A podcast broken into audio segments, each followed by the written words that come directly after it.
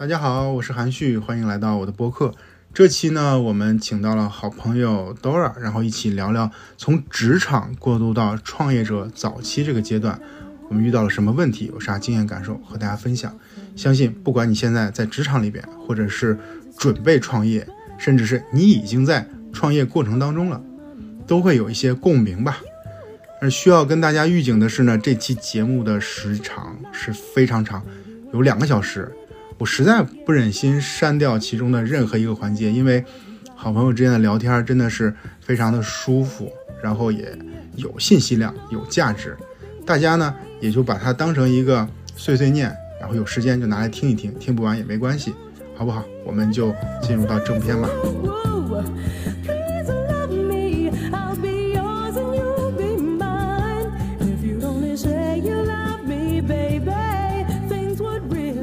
说一下为什么有这期内容，主要就是因为现在二零二三年，咱们也 Q 四了，然后即将结束了，人在这个时候就忍不住会有一些这个对于人生和业务的一些大思考。对。然后的话，我之前跟旭哥聊天，觉得比较聊得来，然后我感觉在 Q 四这个状态的话，也想收拢一些思考。嗯。然后就是跟前辈一起聊一聊，然后聊的一个特别核心的契机，就是我觉得我自己已经独立出来两年了。本来第一年我想的就是 gap 一年。啊，时间很快。是的。然后就是以一个纯粹的个体户的身份去呃生活，但是到今年我慢慢感觉到这个角色感在慢慢靠近我曾经最不想靠近的一个角色，就是创业者。啊，然后就是这种角色感有很大的一个变化啊，所以我也很想趁着这个契机，就是跟旭哥聊一聊。跟旭哥在今年年初的时候其实见过一面，然后那个时候旭哥也是出来没多久，在做个体户相关的事情。我们两个当时的身份都像是个体户。对。然后后来最近发现旭哥啊开始创业了，然后公司也开始这个运营起来了。对。而且会在视频号上看到有一些积极的变化。开始吹牛了。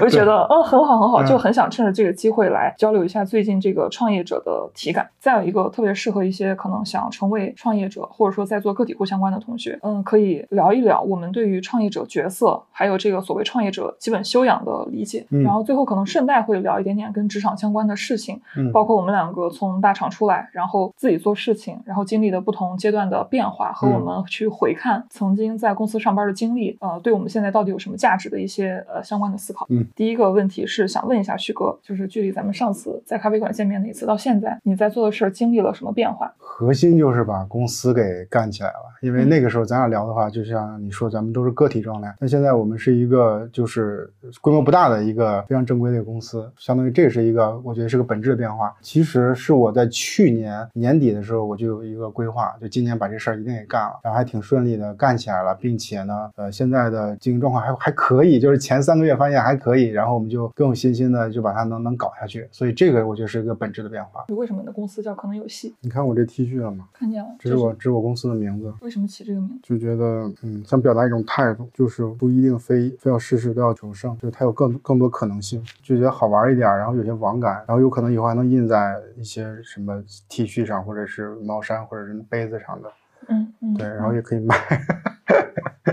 对，然后想表达一种态度，就所以起了这个名字。我记得我上次见到你的时候，然后当时你说自己出来在做事情，你就说我觉得我的心态就是把自己当做一个小学生，我也不一定能做成，对，但是我就是要试一试，然后用这种方式，其实会给自己解绑。很多所谓的大佬，他们自己下场出来做事情了之后，就有很多偶像包袱，觉得我不能输，是。但是你当时就有一个很敞亮的态度，就是我是可以输的，我是可以从头学的，是。这样反而会让自己进步特别快。对，首先是我觉得我给自己一个定位，其次的话，我感觉我是内心好像有点怕。嗯，或者是怕怕输，或者是怕做不好，让自己失望，就是有点那那种感觉。所以你加一个可能，其实是万一输了，你觉得哎，反正我就是可能嘛。对，就是觉得你一年级如果考得不好的话，大家也不会埋怨你，自己也不会怪你自己，所以好像是给自己一个退路，或者给自己一些空间，就那种感觉。但是我挺好奇的，就是你看旭哥，你已经四十岁了，然后你已经工作。有很资深的经验，有过去大厂，也有过创业的经历，而且在行业里面也是有一定的影响力的。上一次你来我频道拍视频的时候，大家都说觉得这是我见过第一个不油腻的中年男性，就是就是我很好奇，为啥你在现在这个状态，其实已经有积累的情况下，还能就是可淡定的，几乎就随口说，哎，其实这事儿我也不太懂，然后我也觉得有时候会怕，就是为什么你坦诚自己脆弱这方面，嗯，我觉得好像就是对你来讲是很自然的一件事。是，我觉得一一方面是在互联网公司待时间长了吧，当时愿意去互联网公司，就觉得它比较单纯，然后比较能创新，有很大想象空间，所以你在这环境时间长了以后。后，你觉得自己其实还是追求一个比较纯粹状态，那么我就会比较直接表达我我到底是不是这种感受，就是我表达这种态度，实际上可能就跟过去十几年的互联网这个这个职场经验相关吧。自己一直是这种人，所以可能想油腻，可能油腻不起来，没有那个环境。对，理解。那你觉得这种心态有的时候会让你有一些所谓的损失吗？就是我觉得这种心态很有利于你去开始了。哦，有损失吧？就大家会觉得你不自信。哎，我想到一个事儿，很有意思，就是我们现在公司嘛，然后有两个同事，然后他们就给我反馈一个点，他说：“旭哥，你该画饼的时候给画一下啊，是吧？真的，这他原话说，我总得知道你想做多大呀，因为我要跟你混，是吧？跟着你一块干，所以我觉得这个应该是，呃，如果说。”不能很自信的把未来的这些东西描述出来的话，你影响身边的人，影响就会弱一些。那它会影响到你，就是能进展多快啊，或者是你们能不能聚集身边很很多有能力的人，它会有影响的。哦，我觉得确实是这样。画饼能力弱，哼，就你自信，你要把自信的这种感觉传递出来。比如江多尔今天说，呃，举举个例子，比如说你要投资我，或者你要把你自己的那个什么时间投入到我身上，你一定觉得我很自信。你才会做这件事儿。你看我自己都觉得，哎，我一年级，然后我可能做不起来，你就啊，那算了吧，就我们就不合作，这是，这是很正常的。嗯，对我觉得这可能就是所谓损失吧，有可能会失去或者得不到一些东西。但是我觉得很奇怪，就是你看你之前在大厂已经就是做到总监了，嗯，然后我我我以为所有的成为 leader 的一个必修课就是要学会画饼，不管是向上还是向下的。对。为什么你没有呢？还是只是说其实你会，你不想调用而已？哦，不不，我觉得就不会。我以前觉得，呃，稍微年轻一点的时候，就有些事儿不屑做。我我觉得这个事儿我肯定能做，但是我老子瞧不起。但后来我发现，有些事儿其实你不是不屑做，还是没有这个能力。就是比如说像你说画饼这个事儿，或者是向上汇报的能力，我觉得还是相对来说是比较差的。相对于其他的我的同同僚来说，还是比较差的，所以就会吃亏嘛。但你吃亏，你只能拿别的东西补。就比如说你你你更勤勤恳恳的去做这件事儿，但只不过说你汇报能力不强，你本来是一百二十分，然后你说成九十分，嗯，但也还行，就是现就是这种状态。明白。嗯，就我觉得呃，大厂这么多 leader，可能各有各的这个所长吧，就大家这个混的方式。不一样，嗯，假如你的所长不是画饼，你觉得你的所长是什么？比如说你把我放在一个大厂的一个运营的负责人身上，我在这件事情上我是特别有信心的，就是我能把这件事做好。你试想一下，一个人在这个行业干了十几年，嗯，而且都是同类型的产品，他十几年以后他还没有信心吗？他没有自己的一些经验吗？就他再笨他也有吧。所以我在这件事上我就是很有信心，就是这么简单。假如说把这种你具体的做这种业务的能力跟特别会画饼的。那种能力就是做个交易，你觉得你愿意买？你觉得你愿意去交换吗？我肯定是不愿意嘛。嗯哼，为什么？那如果说我愿意选的话，我应该早就去选了嘛。比如我觉得我自己太笨了，为什么一百二十分的事儿说成九十分，我要说成一百一，说到一百五？那我在那个分岔路上就应该往那个方向去走，嗯，应该努力去去适应、去学习那个那些知识嘛。但是我一直没有选择。嗯，其实我们，嗯，不管你是二十多岁还是我四十多岁，咱都是在不断的选择当中到了今天这一步嘛。但这个选择，如果说呃自己有意识的话，他还是会跟着自己的这个方向去走的。对，所以我到现在我还是比较呃比较满意，或者是我没有任何觉得自己在这方面有什么遗憾的地方。嗯嗯，我还是挺自洽的。挺好。那再换回来的话，你的你的你下面的同学跟你说啊，旭哥你要回去给我们画饼。嗯。那其实他们来的时候，你就已经是一个不太画饼，就比较实诚的人了。对。那你觉得他们为什么来？首先。他们他是经过了我的层层的筛选的，就是我自己也会有很多标准，比如说他们对我是本身就很认可，对我的人和专业的能力是很认可的。然后其次，我们之前协作过一段时间，他业余时间帮我，所以我们也是有呃有一些简单的这种合作的。所以在这些事儿上，我大概率知道他们一定是能胜任且有意愿的，整体就是顺水推舟的。而且我对这两个人他们的价值观、为人也都比较了解，我都比较喜欢，所以才才往下推荐的。嗯啊，它是有个筛选的过程，它跟整个大厂那种招聘其实完全不一样。在咱们这种刚创业初期的公司，还是我叫做邀请制会好一些。嗯啊，就招聘起来，你你发挥你需要过滤的信息啊，需要筛选的成本就很高。嗯嗯，哎，我觉得这个思路特别的好，就是你作为一个小公司，你前期不要想招人，而是去邀请别人跟你一起玩。比如像你有这么多的这个粉丝，有的人就跟你很近，比如在一个群里或者经常交流，或者在线下就就能吃饭。就是在这种人里边，如果有的人他正好在职业生涯里边，他可以去加入个创业公司的时候，然后又符合你对这个角色的职业要求，你就可以发展成为你公司的员工，这种甚至合伙人，我觉得这种会更好，比你公开招聘更好。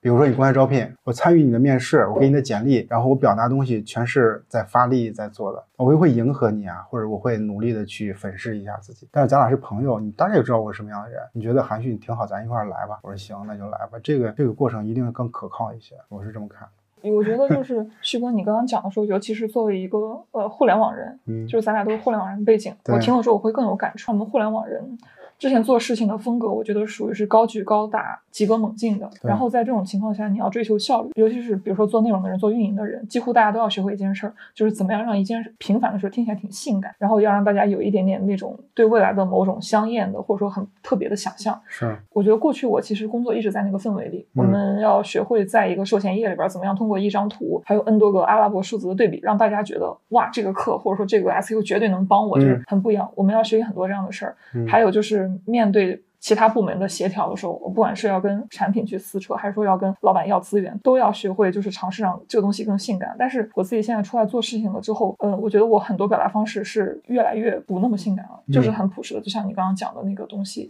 一样。我我觉得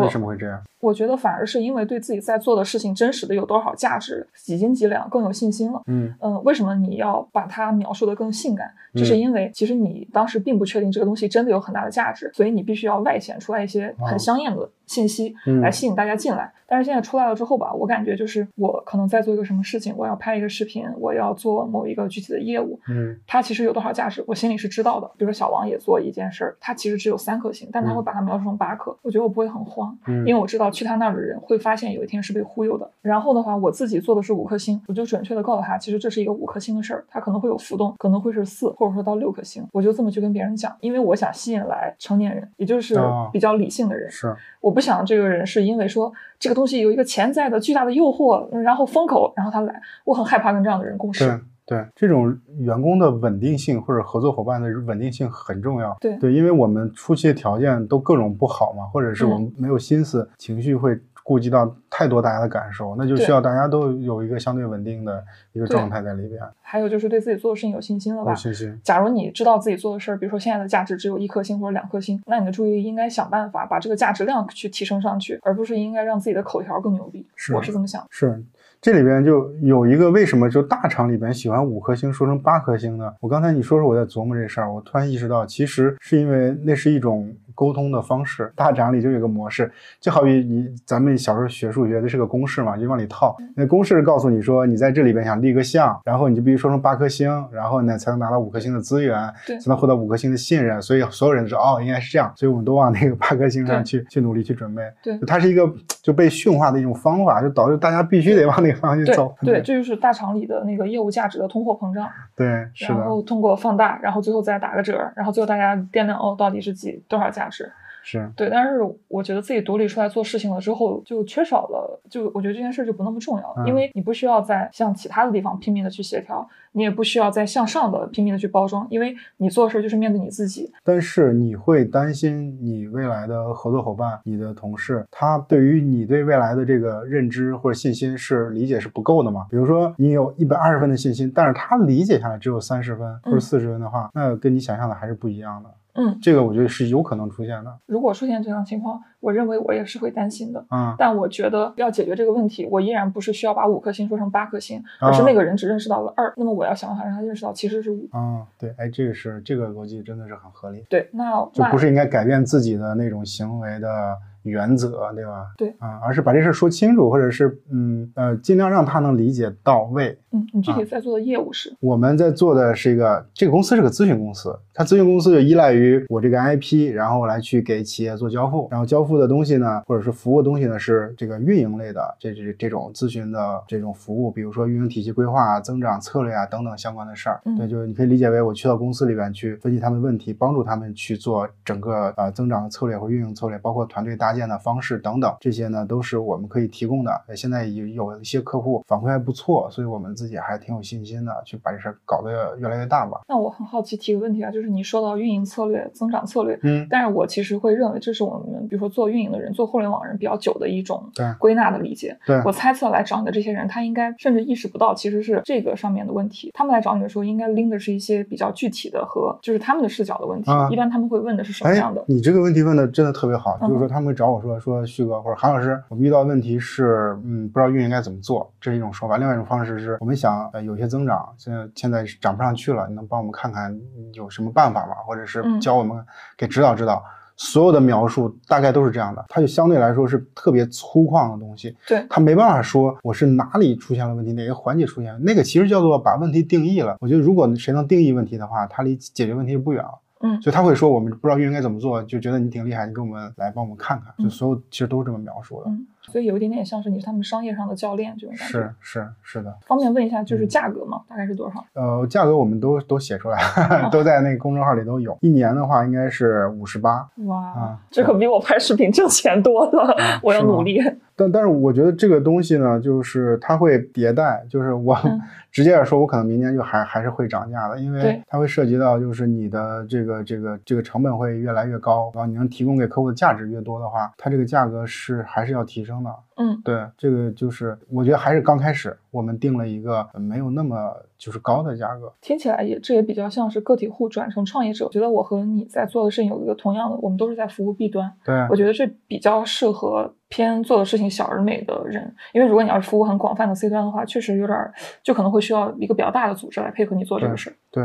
哎，你说到 B 和 C，我可以说我的感受就是，我觉得我还特挺喜欢 B 端的，是因为第一呢，我过去的经验放到公司里边才能使上劲儿。就是嗯我觉得我的优势在于说，在这些公司里边我都干过这类的活儿，而且确实有帮助。那么我把我的经验放到这个比如江东二的公司，我就能帮助到他，然后我也很开心。嗯然后其次的话是 B 端相对来说比较稳定。如果说江东二的公司活得很好，他会一直跟我，我会伴随他一直下去，对吧？嗯一直它变得更好，上市，然后我自己也会有财富的一些一些累积和增加。这个其实是 B 端的非常重要的一个优势。这第二点，第三点就是江德尔会把我介绍给他的朋友，嗯呃，他的朋友也都是老板，也都是行业里边的头部，那么他就是很容易把一个行业给给做透了、做穿了，这是很重要的。然后 C 端呢，我只代表我自己，我是我只担心，如果我做 C 端的话，他怎么说呢？他很难复购，或者是很难对我的东西满意。是，就这个是我觉得我我我自己搞不定的事情，所以我才选择去做 B 端。嗯我还想的，反正我我就我很坚定在这件事上。虽然我之前是做各种主编出身的，原来我对于出来做事情的想象就是 C 端卖课，但是出来之后稀里糊涂，现在变成主要就是服务 B 端。嗯就对我来讲，跟 B 端发生交易一次性额度比较大，嗯而且接触到的人都是更职业化的。如果是很很多很多不同的人，我会觉得这个在对接的过程当中对我产生的这个能耗比较大。再有一个，我觉得我自己现在其实还是很不成熟的，就是很多这种商业认知也好，职业素养也好，还在一个要补齐的阶段。是所以当我去跟一个 B 端合作的时候，对我来讲也是一种学习跟补充。是，我觉得自己还是在需要一个要被喂很多信息的阶段。是，就这个事儿吧，就是咋说呢？就是越是头部，他获得的资源越好。比如说你在这个 B 站是职场类头部，你看你你为你对接到的品牌好品牌，人家好品牌的人里边人肯定就是专业嘛，这就是一个优秀人才集中嘛。嗯然后优秀人才集中在好公司，好公司就会找好的头部，对吧？然后，那么这些好好上加好的这些人就在这里面转转转转转，大家能赚到钱，嗯，然后也能把内容做好，品牌也有收益。怎么说呢？那就是一个好好学生的世界，就是这样的。那你 你知道吗？所以你这个事儿吧，我感觉，呃，要是没做头部，或者是他没没到那个程度的话，他他学不来，他他感受不到这些东西。嗯，嗯，确实，对于嗯很多人来讲，就是我到底要选择跟谁合作，你可能自己没有选择权，只能说谁愿意来找你，你就先跟谁一块玩儿。是有人找就不错了，对吧？这个，所以这个事儿其实就是平台大了以后吧，它它资源有集中度，嗯它有嗯往头部集中，嗯哎，这是一个经济学里面也有这个模型嘛，也很正常，嗯对吧？嗯马太效应嘛。那你现在就是做的事情就是还不错，有一些很正向的苗头，你会觉得自己出来的有点太晚吗？我倒没有觉得太晚，因为我我觉得之前每一段经历对我都特别有价值，我总觉得缺了哪段可能都不太行啊、这里面延伸到另外话题，比如说我先稍微扯远一点，比如说我看一个人的简历，比如看江东二的简历，我会怎么看呢？就是我其中很重要一点是要看你的职业生涯是不是往上走的，比如说从一般的公司到大公司到头部公司，然后职位呢从小兵是吧，然后到到组长，然后到一个高 level 的人，对吧？然后这是你明显看到这是一个上升的状态，这样的人，这样的简历是好简历，这样的人才也是好人才。比如说反之啊，有些什么状态不好，你会看到有些人他的简历他是他是到了一个比较好的公司以后，他往下走，这是真的有的，或者他。到了一定程度以后，他那个职位一直在，比如说中层，他就徘徊了好多年。这样的人呢，他就发展遇到瓶颈，你几乎不需要跟他聊天，你大概就会知道他一定有这样的困境。对，所以就你到我这儿来说，就炫耀一下，是说我的职业生涯一直往一直往上走的。对，所以我觉得到这个程度呢，我就觉得差不多，也也不会再往上走了。所以再出来去创业做这件事儿，我是觉得是很合适的。对，是大概这么个情况。说到这个向上走，你看，那咱们刚出来的时候，从个体户现在到成一个创业者，嗯其实我觉得它也是很明显一个向上走的逻辑。嗯我挺好奇，就是你觉得那个分水岭是什么？我从自己出来了之后做自己频道嘛，然后大家就会说啊，多少你现在在创业。我说不不不，我不在创业，我没有嗯创业，因为我想象中创业者太苦了。哎，但是 今年害怕害怕创业那个词，你知道吗？对，就很不想不想沾上边儿对对对，他们说你在创业，不，你才在创业，你全家都是创业者。然后到今年觉得哦不行，这个个体户真的会有很多这个边界哈。但但是我内心那个角色感一直没有稳定下来。啊我想问你，就是你觉得那个分水岭是什么？待会儿我要问问你的感受，嗯我也特别想知道。但是从我的心里来讲的话，我觉得我一定要去把这个公司弄起来的，就是也就是说一定要去创业这件事儿。嗯为什么呢？因为在我的脑子里，就是我们要成就一个事业，这事业不一定有多大，但是它一定是一个比较完整的一个事业的话，就需要一个公司化的正规的运作的。然后第二点的话是说，呃，我自己的能力和我的职，就是我的能力模型是能更更好的帮助或者是拉别人来。一起来协作去做做好一件事儿，这是嗯在过去这个十几年大厂的这些经验。比如说把团队做起来，我有能力让大家就是各自发挥自己所长，然后我知道我的长板哪在哪里，短板在哪里，然后可以请人来去补我的短板，和大家一块儿协作，这是我的优势，就我能发挥团队作战，呃，去有这个管理的能力。然后第三点是这样的，就是个就是个体户那个阶段是我在做，可以理解为咱们做产品的 MVP，嗯就是我因为我比较慎重，就是我大概不会做特别冒进的人，嗯所以我自己先试试，嗯就是如果我觉得我自己都能干到这份儿上，是吧？咱把团队弄起来，那一定就是几何倍数增长，就是它有个简单的这个逻辑就在这儿。嗯，对，所以这件事情在我想清楚了以后，我就会把它弄起来。弄起来以后，反正我们团队同学肯定会觉得跟我说的大概都不差，就是三个月过去了，跟我之前三个月之前说的是很像的嗯啊、对，所以这是我一定要去做公司，一定要去创业的原因。嗯。对，所以你是怎么想这件事情的？你是怎么嗯看个体户跟创业？我刚出来第一年的时候，我当时想法就是 gap 一年，嗯然后就还是自己做内容。嗯，因为我之前在公司里边儿其实没有比较长的做管理者的经验，偶尔做了一下，但是也都是那种小打小闹型的，所以我非常习惯于就是在一线做事情，然后拿到正反馈。所以我嗯出来的时候那个模式也是我自己做所有内容。我发现咱俩逻辑上有个特别大的区别，就是你觉得说我都能干成这样，我找个团队来，这不几何倍数增长啊，对，在我脑子里面，这个逻辑原生为就是相反的，啊就是我觉得我能干到这样，但是这个事儿如果我交给别人，别人就可能不一定会干的跟我一样好。哎，有意思，你对说说。就是做内容这件事儿，它不是一个劳动力密集型的，也不能说叫劳动力密集吧。对就做内容这件事儿是非常挑人的。是一个好的 IP 或者说一个好的内容创作者，他带来这种内容的效力，可能顶得上十几个人的公司，甚至嗯是更多。所以我一直有一种很大的压力，就是如果我从一线最核心的这个输出的位置去撤下来了之后，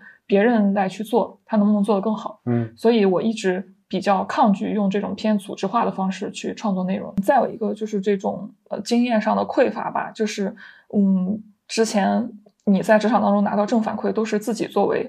所谓的 A 类员工，嗯然后上阵，然后做事情拿到正反馈。嗯但是通过管理去做事情，我之前比较为数不多这种体验里面，就是我经常会有一种隔靴搔痒，然后就是很很嗯很就是没有什么正反馈的感觉。理解理解。我们上次去拍视频的时候，比如说你就讲，哎，管理这件事情，或者说做高管这件事，很多时候其实要靠对人性的调度。嗯比如你要在这个一个公开的周会上留三分钟，让那个同学去汇报，嗯然后他其实会更愿意配合你。这种事情在我脑子里面之前也是没有的，嗯所以我就也不是很擅长，所以我一开始就很抗拒。但是到今年，我慢慢发现，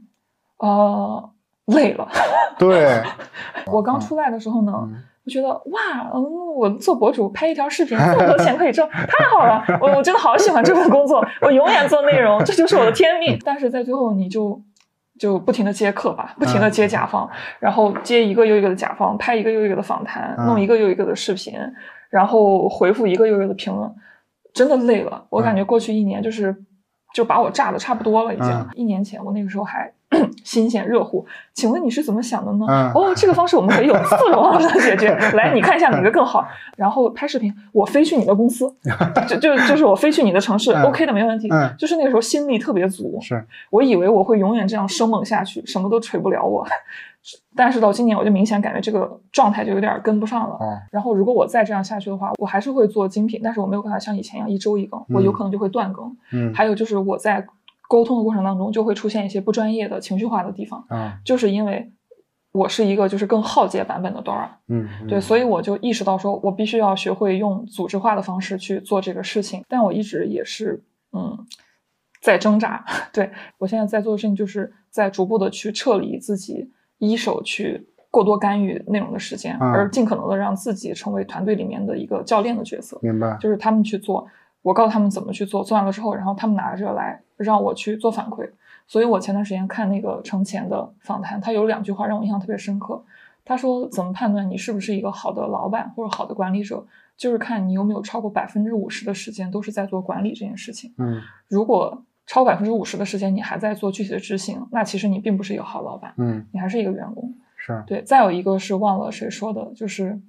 嗯，以前呢，你自己做骨干的时候，你的成长跟自己有关，但是当你做了老板之后，别人的成长都跟你有关。是，所以，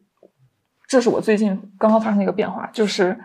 九月、十月才有的热乎的。是是是，可能就是咱俩之前聊过一个事儿啊，我不知道你嗯记不记得，我就说你现在这个模式啊，就是呃，如果说你越来越忙，就是你的商单越来越多，就是你就会会到达一个瓶颈或者天花板。然后当时你的呃回答是说，当你反馈说你很喜欢做这件事儿嘛，你做起来很享受。不好意思啊，不是为了不是为了真打你脸，但是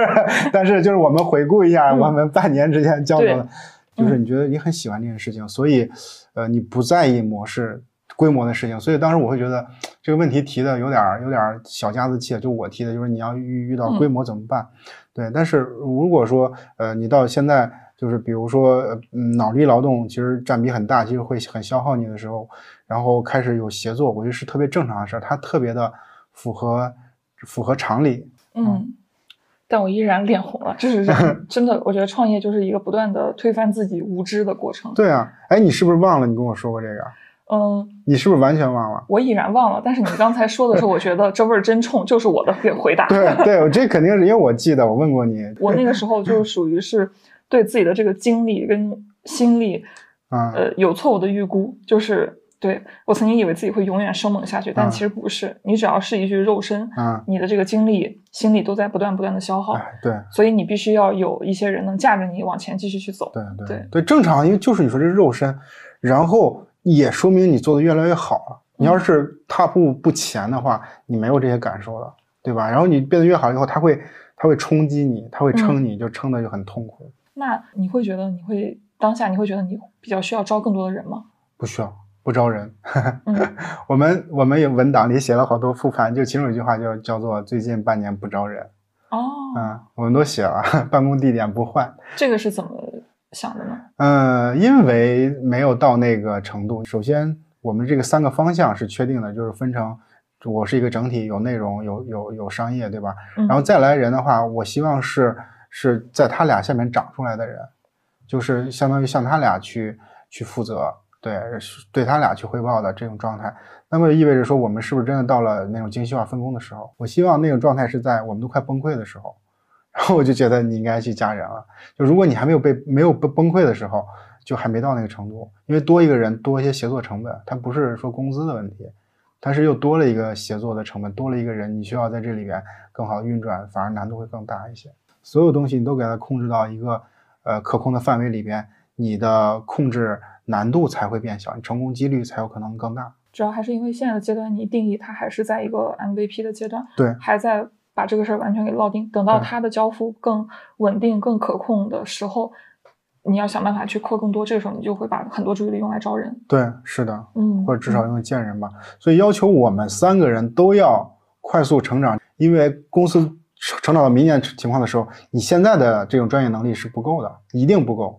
嗯对你必须要成长，到那个时候，你必须要有，比如说有更好的视角，更更更好规划的能力，然后你真正能独当一面。比如说内容事情、商业的事情，我们就都不用管，就是你来你来负责。然后这样的话，大家才能施展的，就是更好。所以说，公司会发展，人也必须要发展，这就是呃对于对于这个初始团队的要求嘛。哦，OK，当你这么去讲的时候，我对于一个创业团队该是什么样有一个更具体的画像了，嗯。就是大家背靠背的战斗，而且在一个创业团队当中，没有人是可以独善其身的，或者说他就做一个不那么重要的事儿，呃，嗯帮我们稳一稳后方，其实是他会要求这个 team 里面的每一个人都要迅速的去成长，对。不然的话，到明年可能你就跟不上这个 team 的要求了。对，我刚刚想了一下，我自己的角色感经常是那种我自己要迅速裂变成长，但是其他的人我就不要求他们做太多的变化，哦甚至有一些人我觉得他现在比较弱小，那他就做这个就可以。嗯我因为我觉得让人成长跟改变是很痛苦的，嗯我我我可以承担这个痛苦，但是我想到要 push 别人去承担那个痛苦，我有很大的心理压力。嗯但是业务在往上增长，我会发现别人跟不上，又会很焦灼。我觉得这就是我跟你一个特别大的区别。但我现在觉得你这个思路是更对的。嗯就既然大家当时已经有一个契约，我们是要加入一个创业的 team，那其实我们相当于算是某种魔鬼契约吧，就是啊每个人都要对迅速裂变，不停的成长。对，所以旭哥就是旭哥，你在大厂做过这个高管啊，你会不会觉得对创业来讲，这段经历会让你更得心应手了呢？其实这个也是我自己很想问的，就大厂经历的真正价值是什么？就我觉得大厂的优势是给了你一个更好的知识体系，它就非常全，然后非常系统。第二个呢，就是你在大厂能见识很多，就是比如见识很多的这种玩法，见识很多的资源呈现，然后见识很多的很复杂的问题。这个是大小的这个公司、流量公司是完全不一样的。然后第三点呢，就是你有很多资源，这个资源其实在大厂的时候，毕竟你在平台里边，你就可以更好的去去去去吸纳这些资源，然后慢慢变成你自己的朋友。这个可能是大厂的优势，但是创业起来就发现它所有的这些技能跟大厂的都不一样，或者是有很大的的区分，这个还是还是挺不同的。我自己的感受就是在创业的时候，这公司该怎么往哪个方向发展，比如说这些员工该有什么样的报酬，跟他们有什么样的合作的模式。然后以后该怎么发奖金啊，或者是分红啊，怎么去发股份啊，就这些东西我都不懂。包括财务报表我也之前没看过，但是最近其实也在请教一些人，就是要想把这些东西都能搞明白。然后就是他就是本身公司的运作以前是没有过的，就这些东西是在学。啊，这些就是跟跟在大厂的工作是完完全不一样的状态。嗯，你刚刚提到说在大厂的价值有这个见识跟资源哈，我我想把这个包袱再拆开一下。好，它对于你创业来讲，具体的帮助是什么？是你在解决问题的时候更有想象力吗？还是怎么样？想到一个更好玩的例子，就是比如说你是一个北京的三甲医院的一个医生，嗯你见到的这种病病例会更丰富。第二点的话，就是说为什么这个是对你来说优势呢？是因为如果你拿着你的自己的这些知识和经经验，你去到啊、呃相对来说没那么好的地方和医院的时候，你对他们是碾压式的，因为他根本就没见过这些这些病例。然后他也不知道该怎么处理，但你告诉他们，其实有这种情况，这些呢，他们都是完全是之前是没有意识到的，然后也没有经验的，也考虑不到的，所以他永远是在你的下边那一层或者两层的这这种位置上，嗯所以说你就能更好的去帮助他们。所以我们比如说在大厂里，你在字节，我在快手，在哪里看过那些案例，然后你再去到一些呃小厂、中厂或者互联网没那么发达、互联网产品没那么做的没那么好的那些公司里边，呃，其实帮助他们做一些事情，会有很大的这种信息或者经验的优势。我觉得大厂好像比较大的好处就是它已经沉淀了这种大量的知识库，你进去了之后，你哪怕就只是看一下，你也迅速的批量的系统性的习得了。但如果你没有这样的一个环境，可能一直就是在一个特别小的公司，资源跟见识相对有限，那你想要去补齐各种各样的东西，你只能靠机缘，就是哎碰上一个了做一个，可能再过几年又碰上一个、嗯再做一个，但是始终你是有一个屏障的。是，那说到这个资源呢，呃，大厂里给你带来的这种所谓的资源，这个资源就是比如说，如果我招人或者干嘛，我好像就认识更多人，我可以更好的招兵买马嘛，嗯，还是说就是具体的资源？你觉得什么是真正的资源？我举个特别简单的例子，比如说你在大厂里边那个位置上那么一坐，他理论上就能认识更多的朋友吗？还是有一些会一直成为你个人的这些这个这个这个好很好的朋友、合作伙伴嘛？然后你就可以拉到你的这个创业创业的这个公司里面来，就是你在那位置上，你就能吸取这样的资源，并不是说你能力有多好，你只要在那儿就可以。那么肯定有一部分呢，就会一直的跟着你走下去。比如说，我认识很多的员工、从业者，那他可以成为我的合作伙伴，或成为我的员工。然后第二的话，就是咱们做短视频，像 MCN 的这些这些老板，呃，这些创作者，这些品牌的广告主，这些也可以。然后第三个就是行内人，比如字节的人、小红书的人，哎，我也可以也也在这个位置上，你有交流，也都认识了。所以这些其实很多都是你不在这个位置上，你获得不了的这些资源嘛。所以听起来，这个资源真正有价值的就是人跟信息。嗯，然后这些人，有的人可以成为你的合作伙伴，有的人可能会成为你的客户，对再要么就是可以跟你交换重要信息的同行。对，是的，哦，是的，听见没？这才是真正重要的资源。是的，嗯，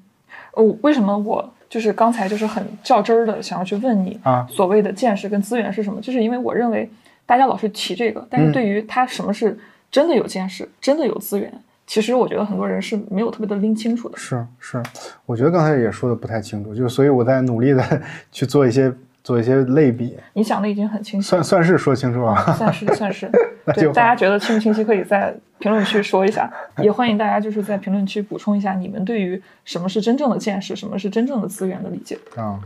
那你觉得你今年有没有踩过一些坑，或者现在回想起来，觉得复盘的时候觉得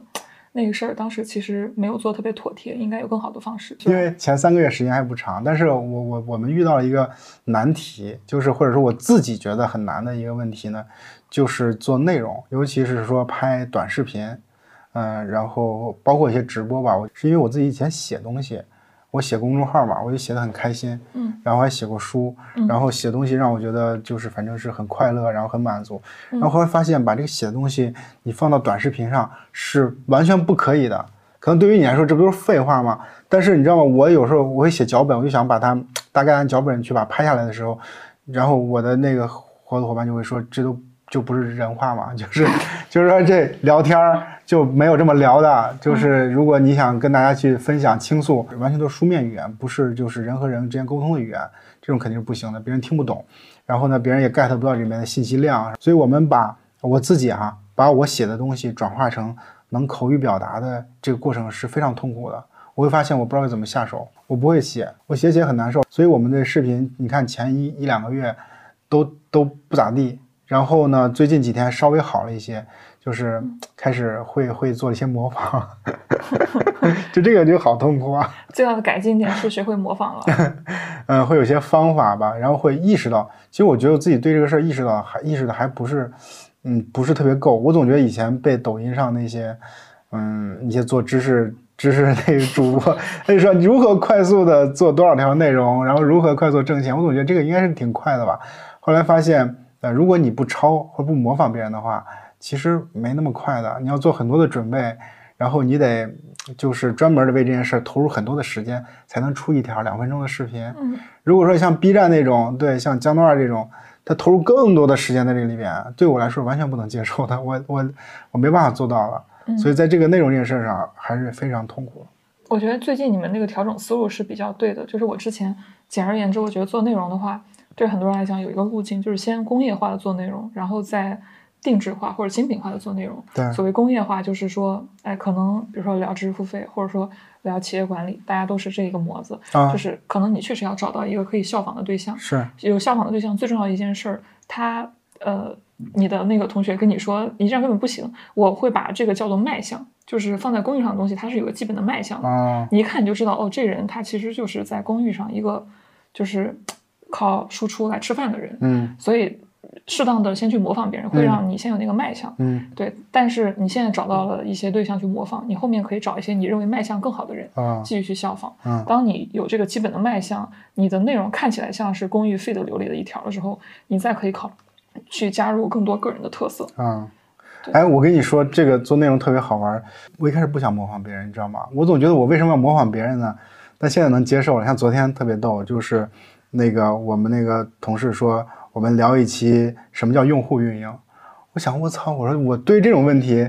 但是我突然之间不知道怎么张口，就是怎么用什么话，一分钟之内就把事儿说清楚。然后，然后他们说看一下小红书，大家是怎么说的。我说我现在沦落到去小红书上看什么叫用户运营吗？哎，还还是看一看吧，就是 就是 去学习一下，就是人家那个讲的东西吧。我们同事也说说，你看人家是怎么讲的，你加上你自己的那观点不就行了吗？人家讲的那个就是，比如说很很很多收藏和点赞的，确实是被筛选过的，说明讲的模式方式是对的。你要学着就是用别人能理解的方式 把东西讲出来。我我说好吧，好吧，那就跟着去学习一下，因为可能我讲东西大家会觉得不怎么接地气，然后呃又很难听懂，听着又不怎么爽。嗯，你可以换一个视角。其实我自己到现在每次做一期内容，我都会打开小红书，我不会觉得说啊，我怎么沦落到？其实我不是，我去看他们内容的时候，我的视角是这样的，就是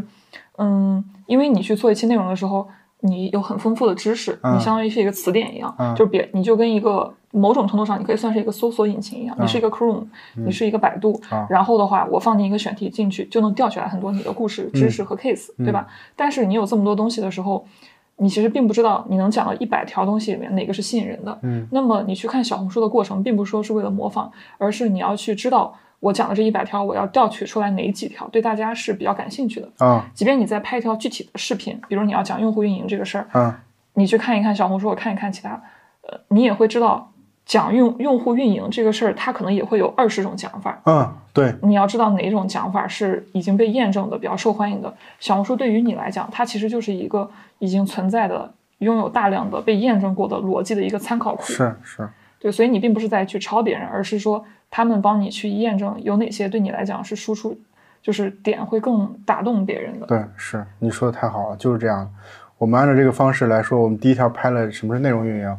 就是那条的比之前那些那些内容在小红书上数据都好。对，他只是告诉你这种讲法。对，而且这个讲法对你说的特别好。对，就是这个意思。对我之前做课的时候嘛，虽然我今年没有在做课，但是我当时就提出来，就是做内容，我觉得有一个内容四要素。嗯，第一个叫选题，选题等于主题加一个切入角度。嗯。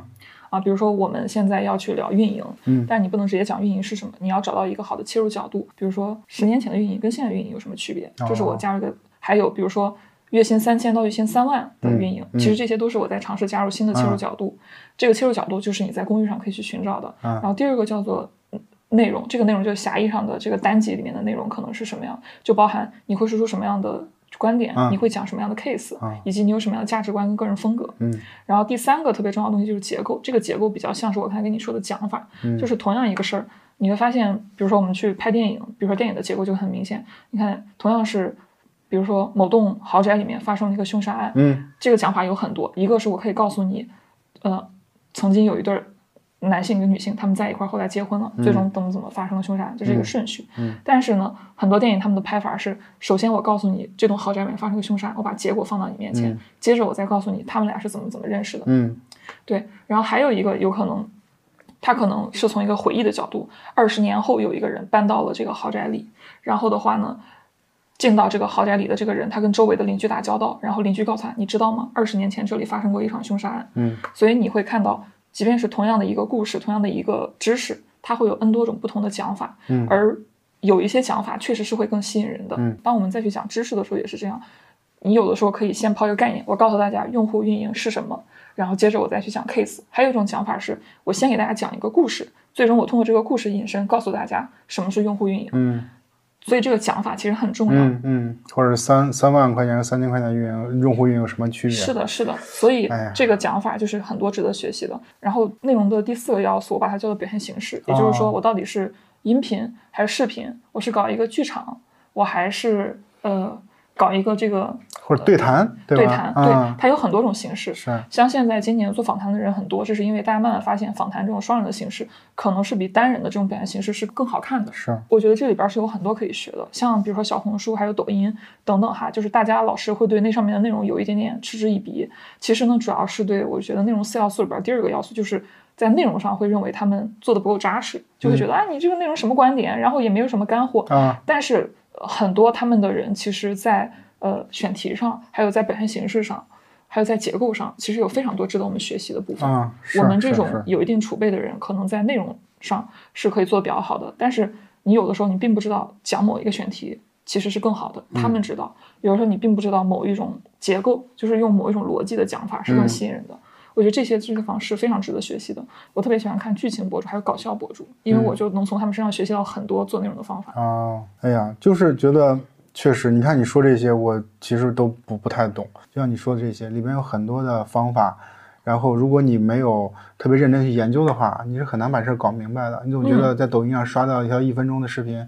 总觉得在那儿嗯，他好像也没说什么，但实际上这背后有很多逻辑在。对，这个就是我做内容的一个基本法。对，是在做内容上，确实是我遇到，反正到现在来说非常头疼的一件事情。你看，你之前也是个体的状态，我们都是个体户，然后我自己过渡到公司了。你现在是不是也到了一个创业、把公司组建起来的阶段？对，在这过程当中，你有啥感受，或有什么不适应的吗？哦，我的不适应还是挺多的。嗯。首先就是从一开始的时候，我觉得自己比较抗拒做管理者或者说做创业者这个角色，因为在我想象中就太苦了，然后我就一直在回避这个事儿。还有频道在增长，你发现产量要往上提，嗯，但是光靠你自己干，你同时在承担很多个角色，可能拉资源的也是你，然后做内容策划的也是你，包括后期也盯得特别的紧，诸此种种，你又还想做很多个平台，嗯，就会跟不上，然后这个时候就要去。招人，但是招人的时候的话，我就会有一个逻辑是跟你特别不一样的。你一开始的时候会说，我相信靠一个团队的力量，这事能做特别好。是，但是内容的话，它偏向于是一个非标品。是，呃，我不知道咨询它能不能标准下来，我觉得应该也是某种程度是可以的。可以的。然后内容的话呢，它还是它想要去变得标准化，是变得比较比较就偏困难一点的，所以就导致我没有办法真正的去。信任其他人能帮我做做得更好，嗯，所以别人在帮我去呃做的时候，我总是会加非常多的干预。表面上看起来我找了助手呀，或者说剪辑帮我在做这个事儿，但是可能从头到尾都盯得非常紧。而且尤其是比如说在做个人 IP 的时候，那你对这个频道的参与，或者说这个频道的某种所谓的魅力，其实都是靠你这个人大量的参与去构建起来的。就连嗯，你在这个地方可能会用一个什么样的花字，或者你会用一个什么样特殊的音效。都代表这个人的品味，嗯，比如我可能，呃，要在这边加上一点点的恶趣味，或者说某一种小梗，是，可能就真的是九五后或者说零零后才能懂的，如果就必须得有我才能加，然后那一群人可能才能懂，我就会特别容易的陷入到这些小细节里，是是，然后就就很累，然后其他的人呢看起来好像也没有什么事情做。然后我们真的要把这些都说出来吗？这团队同学不会看吗？我已经我已经进行大反思了。对，然后然后就就导致呃自己累得要死，然后别人也不知道该做什么。嗯嗯，成长的也很慢。太坦诚了，嗯，对对对对，特别真实。对对对，然后哎，说多了都是泪。哎，我觉得就是我特别理解，因为你是自己。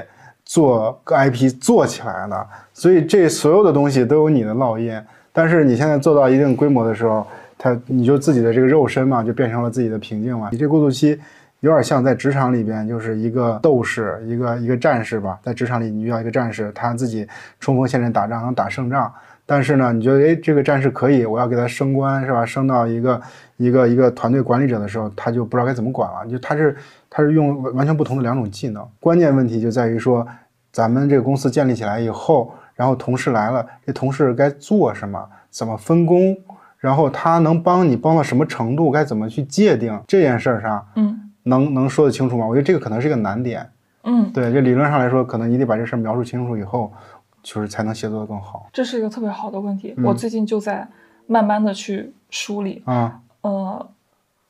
我觉得我现在就在学习一个新的技能，就是如何用组织化的方式，嗯，来去做事情，嗯，这是我最近就是在梳理的，嗯，然后我发现我的角色呢，应该是，呃，就是我要在我的时间分配上去进行一个变化，嗯，以前可能更多的时间用来自己做自己调，现在呢，更多的是你应该让别人去调，然后你充当一个教练的角色，你告诉他这么调，呃，可能是更好的，然后这么调可能会有什么样的风险，啊。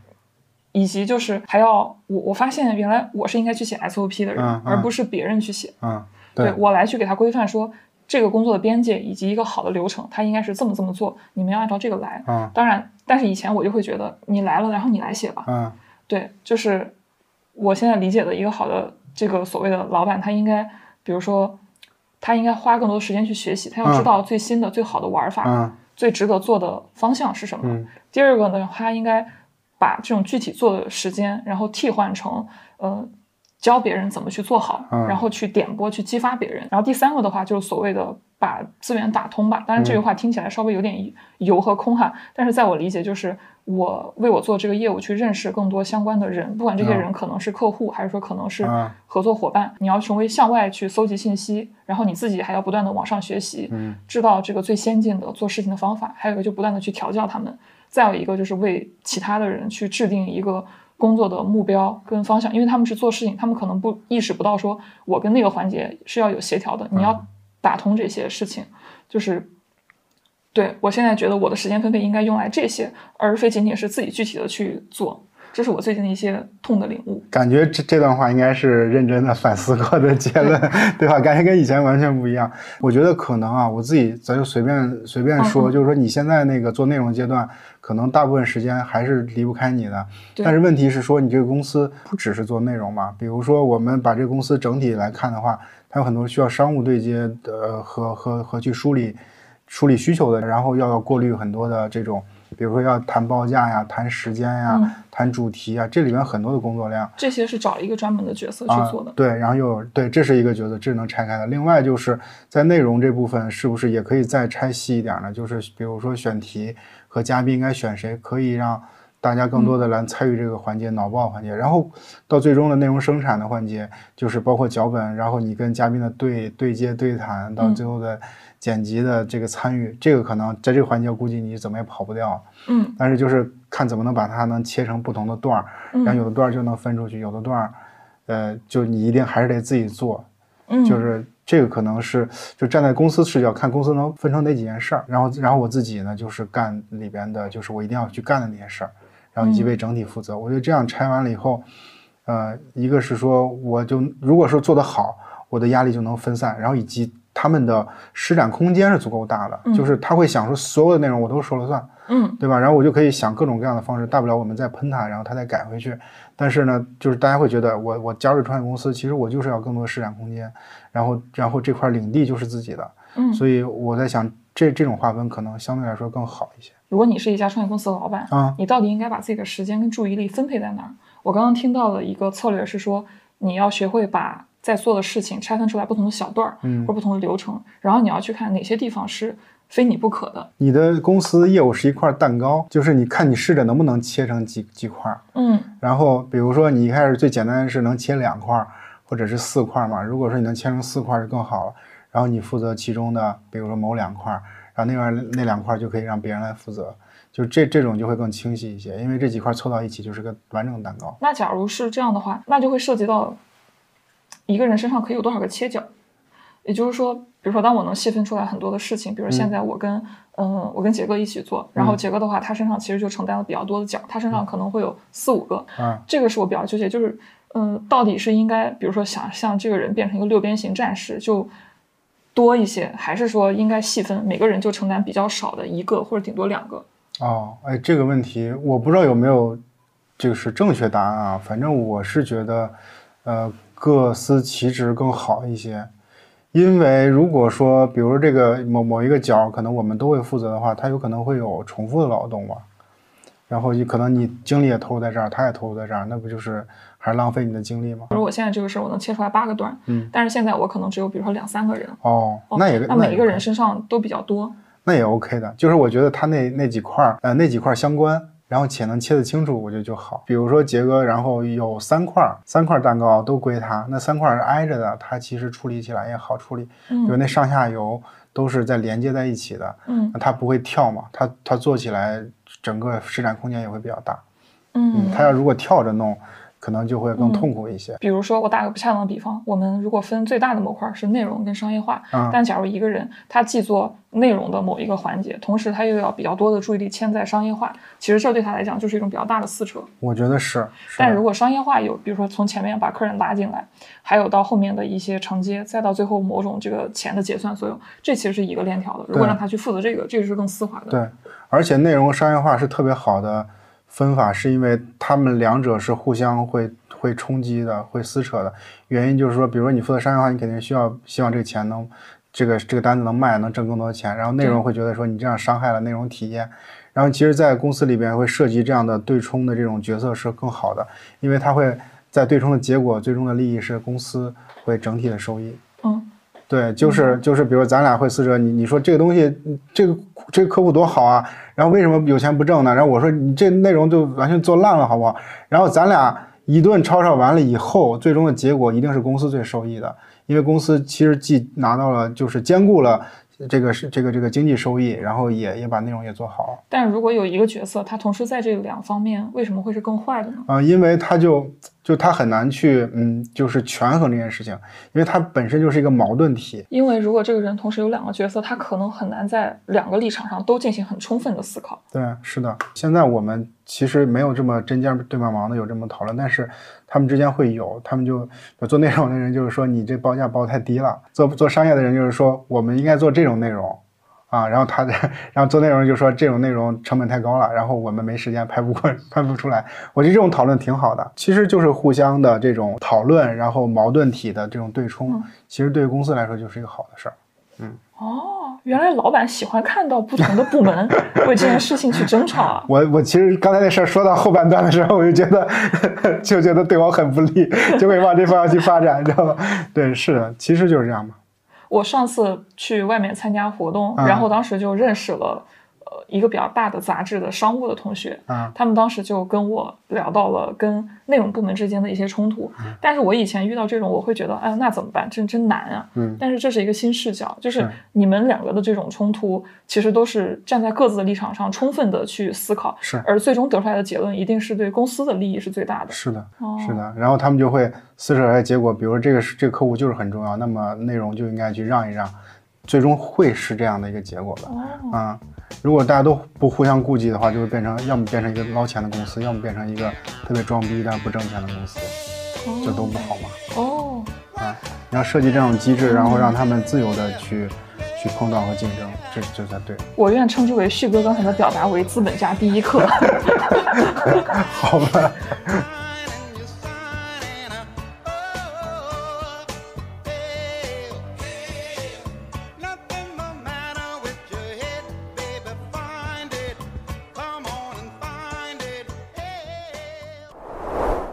咱们再接着聊，就是一个好的公司的老板哈，就他的时间分配跟注意力分配到底应该是什么样的？我觉得首先很重要一点就是你要和外界有非常充分的沟通，就是你要去见很多的这些关键角色的这些人，然后去做访谈，去获取最新的知识。比如说对，比如我跟江多尔今天见面，我获取了很多他做内容的这些经验，比如说他对于 B 站的理解，对于小红书的理解，所有这些信息，他到我这里会变成什么呢？因为我需要去呃把整个的知识体系建立起来，我需要去吸收新的东西去做内容，我需要去赋能我的客户，所有的这些东西，如果我不找江段，我是不懂这些东西的。但是我找他，我自己学习下来以后，慢慢就可以变成我的东西。我在十月以后给自己定的目标就是每周要见，主动的去见两个人。我也是，哦，你是我在这个？状态下见的第二个。你你也你也是真的吗？对，我当时为什么要录这个播客，就是我觉得我需要每周去见一个人，嗯因为我觉得我们出来了之后有一个很难的事情，就是你没有了上级，然后和大厂或者说公司里面的那个信息网络，你就必须要自己出来编这个信息网络，你就要固定的去找人。是是，我想再追问一下，当然我知道见人要重要，但是我其实到现在我没有从逻辑上特别的想明白。它到底重要在哪？它到底能从哪些地方真实的去赋能业务？我有一段时间，我就会经常跑出去 social 玩儿，或者说见人，好开心。然后过两天发现，哎，内容没有更，就是我好像变成社交花蝴蝶的模式的时候，我好像就没有空静下心来写东西了。写东西又是要一个坐冷板凳的过程，所以我有时候又会觉得说，啊，出去见那么多人也没啥用，好东西还是自己在家坐冷板凳磨出来的。嗯所以我没能找到那个平衡。嗯，我就是如果是做这件事儿，目的性就更强一点。比如嗯说，我最近在研究小红书，最近大家你要聊小红书，就是你不管你是播客还是视频直播，数据都会比以前比别的更好。哦，这是这是第一点。新消息、新知识。是吗？这个我还以为都知道了，好吧。然后第二个呢是说小红书这个产品，它跟我的业务比较相关。我发现很多客户，我的很多客户他都他都在研究小红书，所以我就会访谈小红书的一些专业的人士，比如说这个小红书的 MCN 这个机构的人，然后比如说他的员工、前员工或者是现员工啊、等等，或者是对这个事比较了解的一些媒体人。呃，然后就是丰富我对这个产品的理解，然后呢，理解以后我会做输出，会写文章，然后会去完善我的这个知识体系，呃，用到我跟这个客户的这个这个咨询过程当中。所以这个事情意味着说，我就会呃优先去找，比较懂小红书的人啊，这个事儿对我来说嗯 它是有个方向的。哦，那比如说对我，假设我最近很感兴趣，就是所谓可能个体户，就是从一个个体生存逻辑转变为一个创业者，是怎么去用组织化的方式去重新搭建自己的工作逻辑？那我最近的目标就会，我就最近的秘籍就见你们这样的人，啊，然后把这个事儿完全给想明白，是然后这样的话，它就变成我的一个沉淀，也能赋能我的业务。是是，哦，比如说你见一堆就是从大厂出来然后开始创业的人，呃，你见了三五个，我觉得这里边那那种很系统的那种结论都能出来，然后应该比一般人对这事儿认识都很强。先不说嗯这事儿干啥用吧，反正对你就不会反复为这个事儿给内耗了，或者想不明白。对，或者是你就可以出内容告诉大家，这个从大厂出来以后，这一第一脚这坑在哪儿，或者说你该怎么去卖，它不容易摔大跟头。就是你见了人很多了以后，你就有这种结论吗。那你比如说会很系统性的，比如说去梳理，哦，我韩旭，我这段时间我要研究一二三四五，还是说你只是一段时间定义一个？这个就跟那个公司的业务打法有关系嘛。比如说，我们现在现阶段要活下来，然后跑跑模式，跑模式的话，内容怎么做，产品怎么做，一个是小红书，一个就是这个运营如何驱动增长啊，这是我要研究的两个方向。那么与此同时的话，我还要去做内容，该做重点做哪个平台，我们在做视频号，在做小红书，其他的就凑合就是随便分发一下，嗯，这些都是有一个整体的叫做方向。你的课题也不是随机发生的，啊而是来自于你的业务模块。对我追求这个，我追求一个理想状态，就是它是有个方向的。然后，当然，就比如说你发现这方向不行，你再改。但是你既然定这方向，你还是要把它弄清楚。我愿意将旭哥称之为清醒创业。哎，我觉得这可以当一个话题。什么叫清醒创业什么业？叫清醒创业？我就是我就是迷瞪创业，就是我就是嗯，我真的不想创业，为什么？但是我的事情做不完了，我就是比较，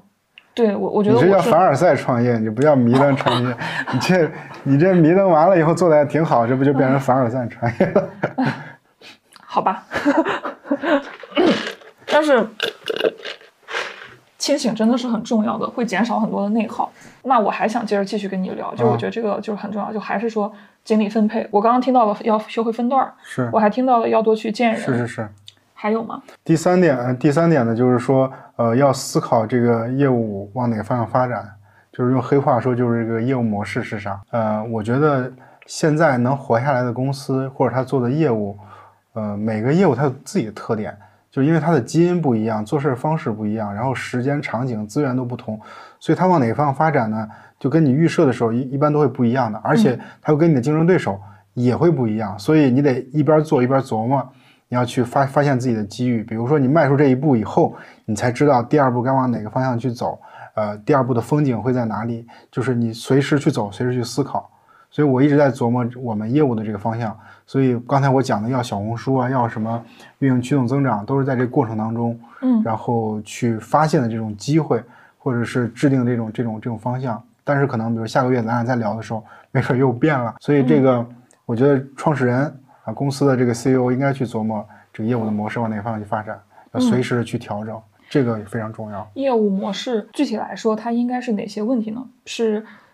呃，我要不要继续做这个业务？我要不要开新的业务？我让谁来做？就是它具体会是哪些问题呢？啊，具体问题，比如说我们应该重点去追求哪方面的哪个行业的客户，什么类型的客户，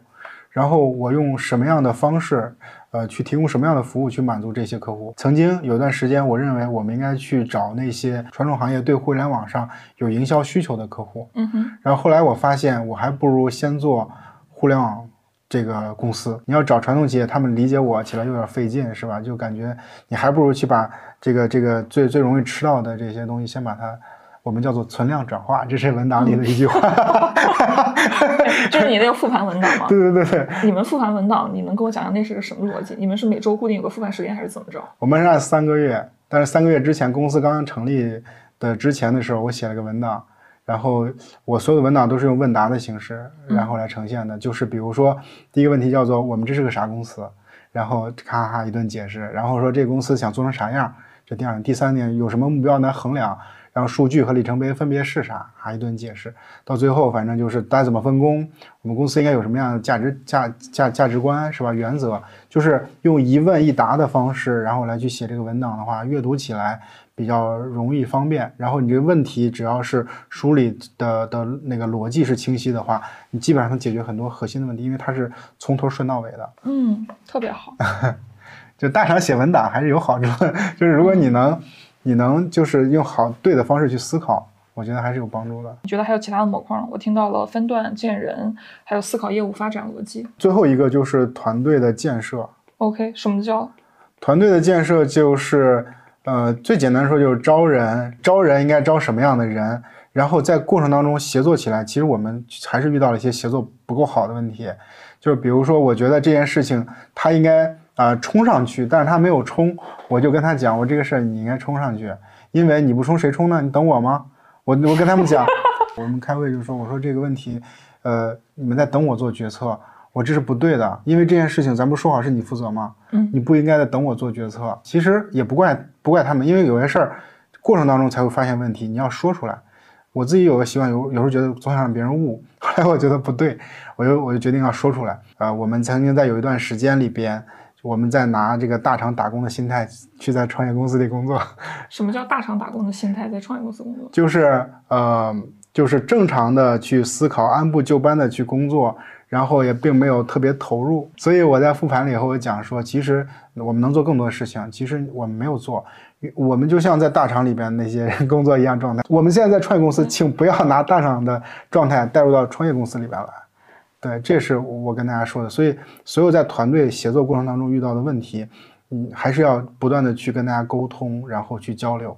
他们要喷我的话，也也也会随时喷的。然后这个问题都要摆在桌面上，把它说清楚。呃，然后这个这个团队才能越捏越紧嘛。我们其中有一条，就是我不是说公司之前我写了一个，就是我们自己的叫做共同认可的这种价值观嘛。其中有一条叫做就是坦诚沟通，但不要伤害对方，就是就是这是其中很重要一点。所以我们在践行这件事情，就我们现在工资单我都会发到群里，就是让当然现在是因为大家挣的都一样嘛，就以后肯定是不能是一样的。这个这些东西，就前期我觉得是需要这样的。这样我就有点理解为什么你的同学会说，哎，你得会画饼，或者说，哎，你现在拍摄这个状态根本就不对，其实是基于这个坦诚透明的原则来的。对，是是，嗯，对，因为他们也会说我对的地方，对 OK，对，所以呃，在这方面，在团队的这种协作上，呃，有问题就是你不得一直捏嘛？你不捏的话，你这三个人如果捏不好，你都散架了，这这公司咋干呢？那这个团你要足够的肩膀之间要搭的足够紧，然后不能有缝隙，然后不能有人想逃跑。对，然后大家都应该往一个方向去使劲儿。然后，比如再有人进来的话，你可以在外面这一层，再再搭一层肩膀，再搭一层肩膀，这个这个群体就会变得越来越大，这个团队会越来越稳固。哎，那话说，假设你你你预想当中你的 team 最终，呃，也不是说最终吧，就比如说明年可能会变多大？我觉得会吧，它大概会变多大？你觉得到明年的话，可能我觉得五六五六个人撑死了吧。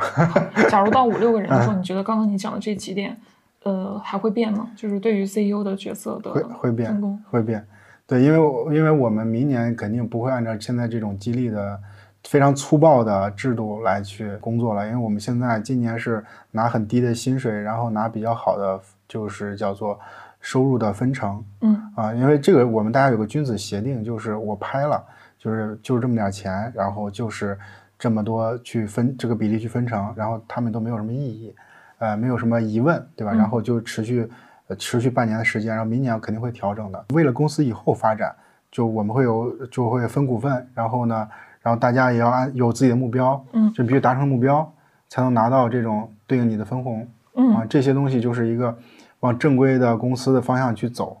然后人多了以后呢，比如说我们薪资不可能就完全这种透明的状态嗯啊，然后这种呃简单的这种业务的汇报关系，肯定谁带谁这种一定也会有。嗯我的目标是把我自己变成个吉祥物。吉祥物的意思就是就是卖就是出去他们卖的肉是卖的我的肉，就前期这个阶段是这样的，就我出去做交付你的肉是啥意思？啊，我去做交付，我来拍拍内容，我来写东西。嗯但是呢，公司这里面很多需要管理的呀，因为比如说内容该怎么去体系，怎么规划，然后我们这些商务的这些东西该怎么去产产品怎么规划，外边这些客户该怎么去沟通，甚至我们有很多的这个用户群、客户群，有收费的、免费的，该怎么维护，这些都得有人去管理，我就都不管嗯啊，这是一个理想状态。嗯 所以就吉祥物嘛，吉祥物就是你光哎需要你出现了，哎出现了，但是呢，本身业务是有人在管的，这个是我们在追求的内容状态。嗯，你觉得应该少做什么？少做什么？我觉得对我来说就是少做那些呃让我的时间价值没有最大化的事儿。对，我在内部上还有有还说过一句话，我就说你们要保护我的时间，比如说客户的事儿，你要能能这个分辨清楚就分辨清楚，然后争取我们时间最大化，收益就是收入最大化。就他们不能随便是把事儿甩给我，嗯因为甩给我是一个特别容易或者是呃一定就能解决问题的方案。对，嗯所以他们要想方设法保护我的时间，包括做内做内容也一样，嗯就是最好是就是做成一定需要我来参与的时候，然后我再进来，这样的话嗯我的时间就最大化了，精力也最大化了嗯啊。嗯，特别好。嗯，下一个这个问题是，你看你自己说我要去见人，我要去思考业务模式啊，其实你是在让自己不断的精进的。我很想问，那团队的其他的成员，嗯，他们的精进会跟你是不一样的吗？可能这儿有一个什么培训啊，或者你要见一个很重要的人，你会不会想说我要带那个谁谁谁跟我一块儿去，然后这样他也能成长？但是这件事儿有可能会挤占他具体的做事的时间，我是不是应该让其他成员也跟我一样？我觉得你你这个问题问的很对，就很重要。我真的在思考，而且我觉得应该这么做。比如我今天我要见你，我们俩不是录节目的话，然后咱俩喝咖啡，我就可以把我的同事叫出来，咱们一块儿听听你来讲怎么讲座内容。嗯就是对于他来说，呃，他也有更，比如说，如果他不在我们这公司工作，他可能没办法直接跟你交流。那么这就是一个，我就搭建一个桥梁，对大家来说也能更好的丰富。然后，所以我会觉得他们两个人如果说各自能建立起自己的这些人脉和知识体系，是更好的一件事情。那前提是公司得做得好。关于招人的话，你觉得你有其他比如说想聊的吗？然后你在前面提到了说，这个创业公司招人其实是一个偏向于邀请制的逻辑。对，我觉得在创业公司招人的话，非常注意他的学习能力和他的这种价值观，就这两个事儿其实比业务能力更重要。其实创业公司需要啥专业的业务呢？对吧？然后我觉得只是如果学习能力强，这个事儿大概他都都能干。但问题是说他能不能很好的去学到？比如说我的那个现在的小助理，然后他有一个特别好的优点在于说，呃，他如果做的事儿有有些可能跟我的认知有些不一样，或者有些差距，我会很认真的告诉他，跟他讲提出来，然后他就基本上他不会再犯这样的问题，嗯。或者他下一步他的动作会比第一步要明显的更好，因为我们在大厂都工作过，你见过太多的人是你给他提了建议，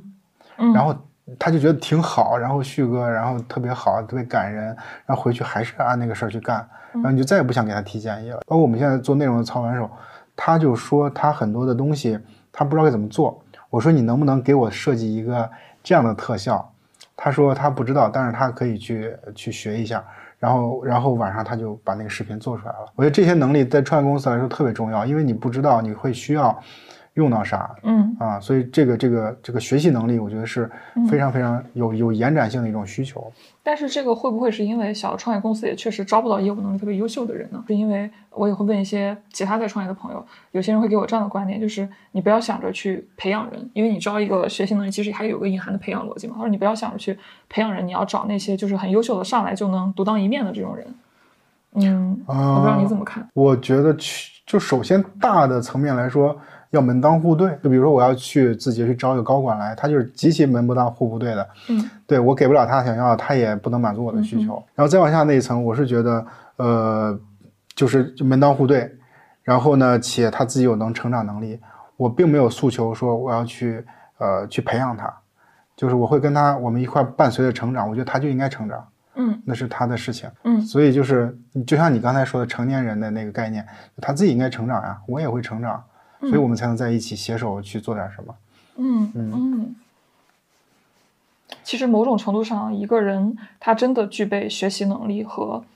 这种好的价值观，呃，我觉得你在招他的时候，你肯定也是判断了他的业务能力的。对我大概判断其。实其实那个时候应该是已经过筛了。其实没有人会说我不会学，对，所以、嗯但是他的学习能力真的是不一样的，就是人和人之间差距是很大的，没有人会说我不想学。就是比如说你那个小助理的好，不单单在于说，你说你要做这个特效，他说我不会，但我可以学。更关键的在于他当天晚上真的就做出来了，嗯这个是很重要的。对他不要说我可以学，结果他花了一个月还没做出来，这种就是嗯很头疼，嗯就是还是没有在成年人的世界里。对，哎，聊到这儿聊的有点多了，其实就是说你你会学，但你不能笨。对，你会学，但是你最好能学明白。对对，这个就是反正既要还要确实有点运气成分。说实话，我们遇到的谁，然后能走多久，也不敢，肯定不敢百分之百确定。嗯，但是你当下阶段来说，我觉得我运气还是不错的，就只能是这么来讲。哦，是的，这样看起来招到合适的人，并且还能大家一块儿走的比较久，确实是要很大的机缘的。是是的，是的。嗯，好，那我想问一下你，我我比较想问，就是旭哥是怎么给自己定业务目标的？比如说，呃，就就连我自己做博主，我就会经常会想，哎，要不要做直播？要不要做做知识付费？要不要做做咨询？或者说这些看起来好像。你要是拿着小本本一算，哎，好像也是所谓的机会哈。你觉得，假设你这个目前的这一块主要的核心业务，比如说 for 刚才这个互联网公司去提供这种企业咨询啊假设呃这一块儿哈，你觉得自己已经盘的相对顺了，你觉得在什么样的情况下你会考虑去开第二个业务线，嗯，或者说开一个更细分的业务线？我觉得就真的到很明确的下个阶段，我把存量市场吃的差不多了，呃，我自己的知识和人肉时间已经，比如已经非常的饱和了，那才会去开新的业务线或者新的这种商就是商业的模式吧。嗯啊，我觉得最近两三年大概都都不会，还是比较远的状态。嗯嗯，我觉得你你刚讲的东西跟我第一次见你的时候逻辑是很像的，还差不多？就是先把存量给吃明白。对，后来我也去问过其他的呃前辈或者干嘛，其实也都会得到差不多的结论，就是没有必要说来个风口或者机会很好就扑上去，就是其实还是你会发现，其实你的第一条曲线就有很多够你吃的。哎，是，所以就是会取舍，对吧？就是创业要要懂得去取什么舍什么。其实拿到咱们做运营角度来说，它就是成本和效率的平衡。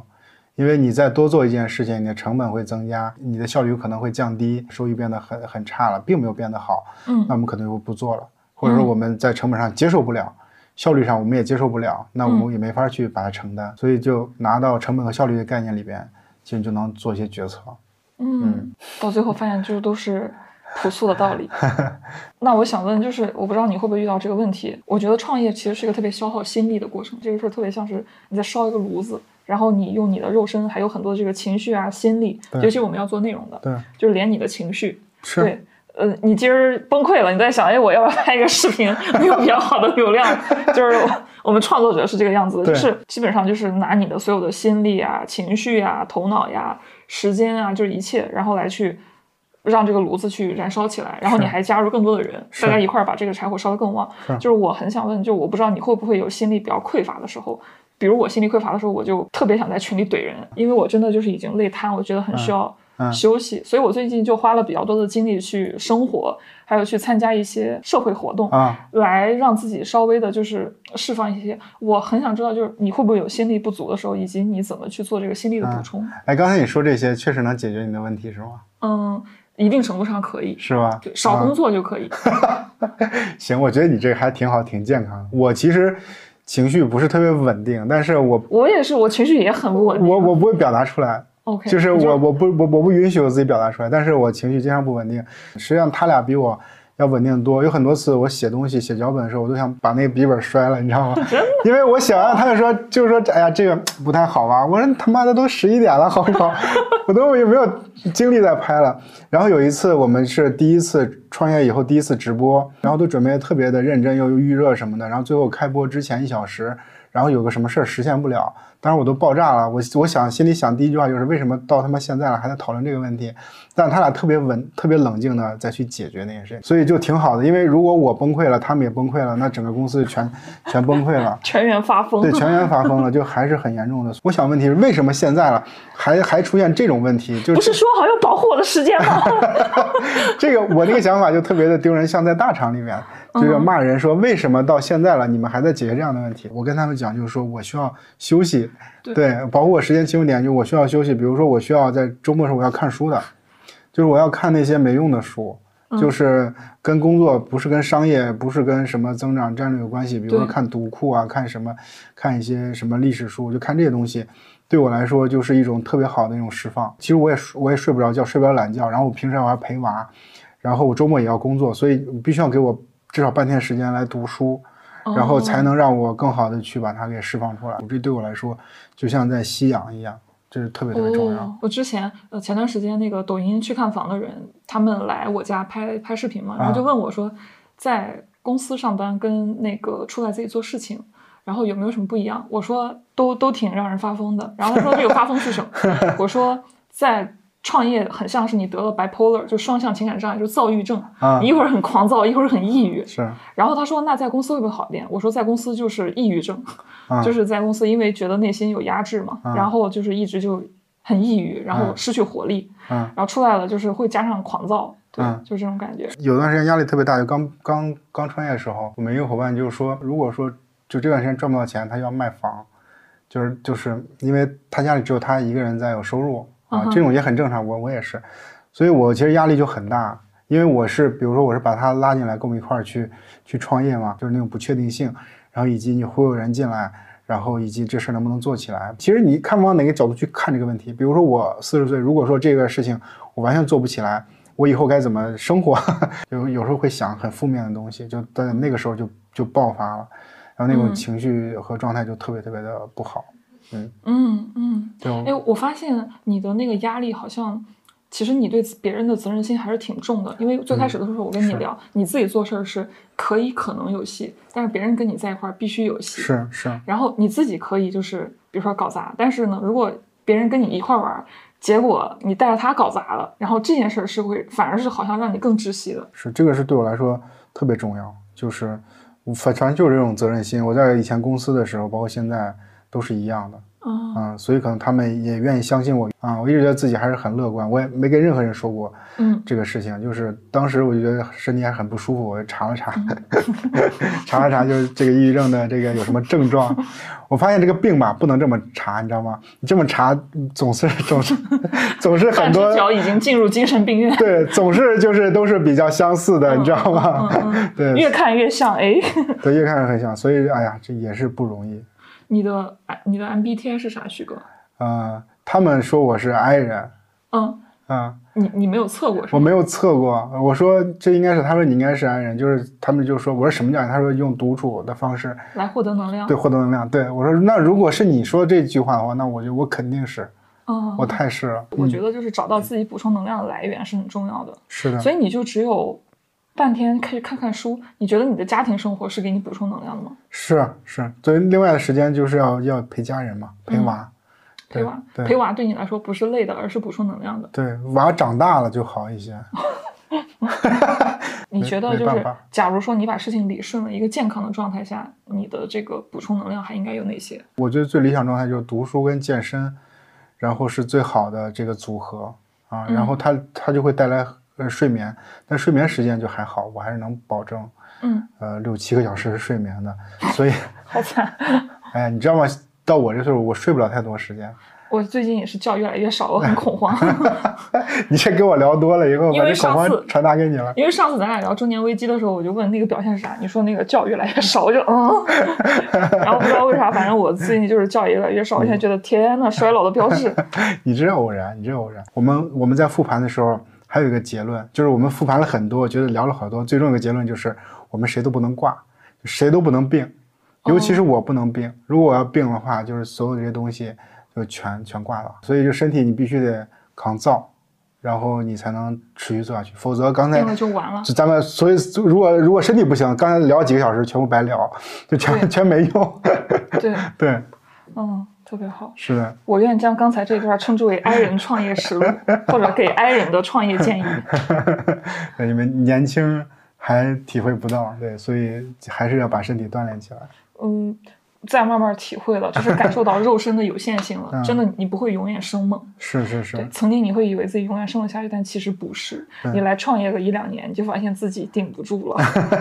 然后接下来这个东西的话，我想问，就是你觉得，就是旭哥，你觉得运营出身创业有什么样的优势跟劣势？运营出身的创业者，他的实操能力应该是强的。嗯，就是因为运营这件事情本身就是一个动手、一个执行的事儿，就是你运营做得好不好，其实在于你执行的那个环节做得到不到位，能不能抓住关键点。其实不管啥运营都是这样的。但你这样的人出去创业的时候，你就更容易把事儿做好，因为创业本身前期不会强调怎么去做规划，然后只能想多长远，关键就是活下来，活下来就是要把事儿做好。那么另外就在现在是一个内容短视频直播平台最最风靡的这个时代，那运营是跟这些短视频和直播内容最近的角色，相对来说最近的角色。你要你要想在不管在互联网公司，在大厂还是小厂，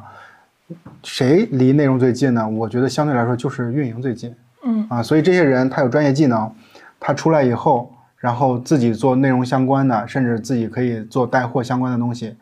那么他就比其他的角色他有自己的优势。嗯啊，但是我有一个疑问哈，就是你说，嗯，执行力可能比较强，然后离互联网比较近，但这个在我看来其实挺像是互联网人通用的一个能力。离内容比较近，哦，嗯，那比如说做产品的人，他们离内容是远的。我觉得相对来说是相对来说肯定是远的。你就想就是在互联网公司里边，呃，比如说像字节，比如像快手这种大厂，就是谁去跟短视频直播内容做得更近呢？谁离货更近呢？那些人不就是嗯呃运营的人吗？嗯那电商的运营的人或者内容运营的人，嗯那他们出来做的时候，他大概率他就经常会拆，就刚才你讲那些专业的东西，嗯对吧？内容该怎么去做，然后有哪些规律，然后他也认识 MCN 的人，他也他也认识投流量的这些人，他自己也实操过，那嗯，他出来去做，那不是离创业嗯执行来说成功率就会更高一些嘛？因为你出来做的话，你要有很多零到一的事儿，而且你经常在一线当中自己实打实的去写一个售前页，上传一个后台，对拜访一个 MCN 的老板，是啊他是有更多体感的。是，所以当他自己要扎摊儿搞一个零到一的事儿，确实对他来说，就是他更知道该怎么做。对你不就是一个特别好的例子吗？嗯虽然虽然虽然像你这样的人是非常少，就你之前就是运营，而且大厂、小厂运营都待过，然后你出来以后，你之前的那些沉淀那些经验，能力，对啊就是，对啊，这不就是转化成你做视频的这些就连上了吗？嗯这个连上我觉得很重要啊，所以嗯你这不就很快就能做起来？嗯，我之前看老黄他在呃视频里面也聊过类似的话题，就是创业到底是比如说运营出身好还是产品出身好？他觉得零到一阶段呢，运营人更有优势，大概理由跟你刚才说差不多。对，但是，一到一百呢，他认为做产品的人能力是更强的。呃，我不知道你怎么看。呃，我认为没有太多的依据去证明，就是一到一百产品人就更好。嗯，啊好像大概的一个思路是说，可能比如说将来你这个事儿要做大，那么你要有更多，比如说产品思维，或者说这种规模化的思维。而很多做产品的人，因为他们偏向于一个在上的架构去思考跟策划嘛，可能他们就会做得更有优势一些。嗯，我有个想法是说，公司做大了以后，你会发现什么类型的公司都有，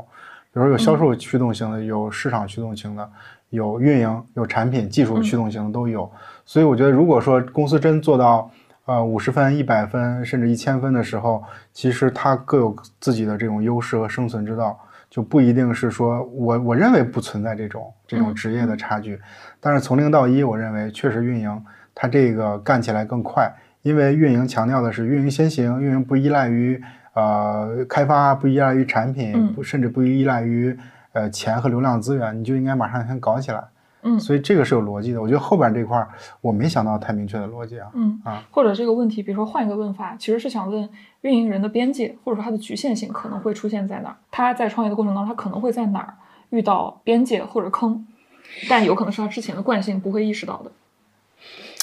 哎呀，我是觉得如果运营在职场里边，他你要让我回答这个问题，我觉得还挺多的。就比如运营要在职场里边，比如说这个逻辑思维能力，然后数据分析能力，产品的这些 sense，对技术的理解，我觉得这些都是运营不太擅长的。但是你说出出来做公司，而且他能把公司做起来的，我总觉得他相对来说那些短板都能大概的补一补吧。就如果说他的那个短板很明显，他就也不能出来做公司，他也做不起来。嗯这事儿就不会发生，现象嗯看不到，它不存在所谓运营人存在的问题嗯啊。就比如说，我就哪怕说我根本就不会看数据，我不会看财务，那我我要是做三年，然后做到五千万的 GMV，你管我会不会看呢？我觉得这个话题就有点就是这个意思。我知道你的逻辑，你的逻辑其实非常务实的，都是基于业务来的，就是不应该存在说，你知道吗？运营有，比如说出来创业有四大能力要补，第一、第二、啊第三，然后什么运营能力、什么产品能力、什么数据能力，啊对而是说你出来就干事儿，你只要把事儿干成了，你没有必要说硬要去补那几个模块对，而你只要把事儿干成了，必然就证明你这个能力其实已经够用了。对所以没有必要说，如果啊你已经把这个业务运转了，那你去纠结说，哎，你是数据能力不行，不重要，因为他已经把事儿做成是了，所以不应该前置的去想象有一个标准答案要补什么，我去很抽象的去补，而是说，呃，我去做事儿。如果我发现这个事儿现在我想要从一百万增长到五百万，我发现我缺看数，那我那个时候再去补看数，还是根据你的实际情况来，而不是倒过来去想象有一个形而上的或者说一个正确答案。是我觉得你这个思维就挺运营味儿的，什么意思呢？就是没有什么教科书，一切根据实际情况来判断。对，嗯是的，嗯，是的，特别好。嗯，哎，那你之前在视频里面提到那个大运营能力，哦，这是你最近新提出来的定义吗？是，其实运营大小运营的差异在于说，就是小运营就是你在执行做那些事情，比如我想一个标题，然后我做一个活动，我写一篇文章等等，这叫做小运营，就执行当中做的运营的事儿。大运营是指企业的那种经营的那个逻辑，比如说我如何去吸引更多的客人来，来了以后该怎么样去更好的转化成我的付费用户，然后怎么让他更好的服务满意，以及让他更好的去推荐给更多的更多的人，这些东西叫做经营的逻辑。这个经营的逻辑本身就是一个大运营的事情，嗯就没有人现在再去提，或者很少人再去提。我们应该设计特别好的产品，这产品如何去创新，这个东西已经讲的很少了。现在就是说，在存量的时代里边，我们如何把这个转化率更好的提升，把服务做好，然后把这个成本控制好，这些东西，这些词不都是运营相关的事儿吗？你刚提到的存量时代，这是你对当前整个互联网市场发展态势的一个总结。呃，我最近在研究这件事，我发现大概在三三四年前就会，呃，有人提出来，以前就是大家都没有这个。嗯这个手机嘛，现在慢慢的就是大家都开始有这个手机了，并且资费下降了，大家都开始装这个装那个的，嗯那个快速增增长时期已经过去了。嗯对，所以这个叫做增量的时代，呃，已经过去了，变成存量的时代了。你就看美团嘛，美团以前叫做一元吃汉堡，九块九看电影，现在没有了，因为那个时候叫做呃增量的时代，大家说就说你快点来用我的团购产品，变成我的用户，我把你吸进来。吸进来以后，我我才不不不补这补这个贴呢，我花这个钱干嘛呢？对吧？你已经是我美团的用户了，我就我就无所谓了嘛。所以叫做存量时代。存量时代它就要看复购，看客单价。你以前看过电影，我把你转成酒店酒旅的用户嗯啊，酒旅用户把转成外卖用户，反正就是这叫做存量的这个用户的运营。存量转化是我自己的那个业务的那个那个主线嘛，策略嘛。嗯对，因为存量其实是更容易被做好的事儿，因为它已经在你池子里了。嗯只不过说过去的互联网发展太快了，大家不想看，或者是没有关注这件事情。就是你买了这些量，用户成为你的用户了以后，你就再不管它了。对，什么体验好不好，什么频次高不高的，买的东西能不能，就是客单价再再再涨一涨无所谓。我先把用户吸进来再说，这是我们咨询的很重要的一个卖点。因为我发现很多人不在乎我们去提供这些建议的时候，他们会觉得，嗯哎，真的是没有没有考虑过这个问题。嗯，我觉得我在做内容的时候有跟你一样的感悟。嗯嗯，其实很多人都会问说，为什么能做起来，获得比较好的增长？哈，我以前只是用增长的思维来去理解它，但是我刚刚觉得确实是到了你说的那个呃存存量时代的阶段，就是在整个内容市场上，我认为也是有这种状态的。啊，就是已经有大量的创作者在创作各种各样形态的内容，在这个情况下，有很多人只是想我把这个粉圈了过来，或者说用户停留在这个平台上，但是其实好的内容还是少的。这个用户他可能是比如说关注职场内容或者关注商业内容，但是其实一直他可能就已经是这个类目下的某种存量了。对啊，但是其实这个类目里一直都缺少有人好好的去服务好它。其实，在我看来，职场内容好内容并不多。当然，今年我觉得我看到了一些比较好的，慢慢就是做起来了。但是到现在，我仍然认为，就是职场内容还有像商业内容，依然是有很多内容值得被用更好的方式再做一次的。嗯比如说像今年你看商业访谈特别的火嘛，对这个就在我看来，它是为商业内容的这个注意力市场去提供了一种更好的东西。比如说程潜他做的很好，对然后现在大家都来去抄他，其实我觉得程潜就是提供了一种样本，对他把商业内容做得更好看了。虽然拷贝，我觉得大家去抄袭这是个不好的事情，但是不可否认，它让这个类目下好看的内容多了一些些。对，是的，但是这还是不够的。播客领域的商业类目的内容远远要比视频上的要好看的多。是但现在有很多播客创作者，他们嗯，可能因为成本的原因，或者说不熟悉视频平台的原因，他们没有去没有去做视频。对但是我认为，呃，小宇宙现在商业内容市场上是有更多更好的东西的。是的，我发现什么事儿都是就是到了一个存量的时候，就是你要去拼质量，对，对，拼质量，然后去呃去差异化，然后去找更好的体验，就仍然是有机会的。对，所以反正就是在，我觉得在任何领域的话，嗯，只要你能做得非常好，你其实是不缺，就是不缺钱挣的。对，嗯是的，因为当你能做到头部的时候，你的竞争态势跟做中腰部甚至底部的竞争态势是完全不一样的。是是，嗯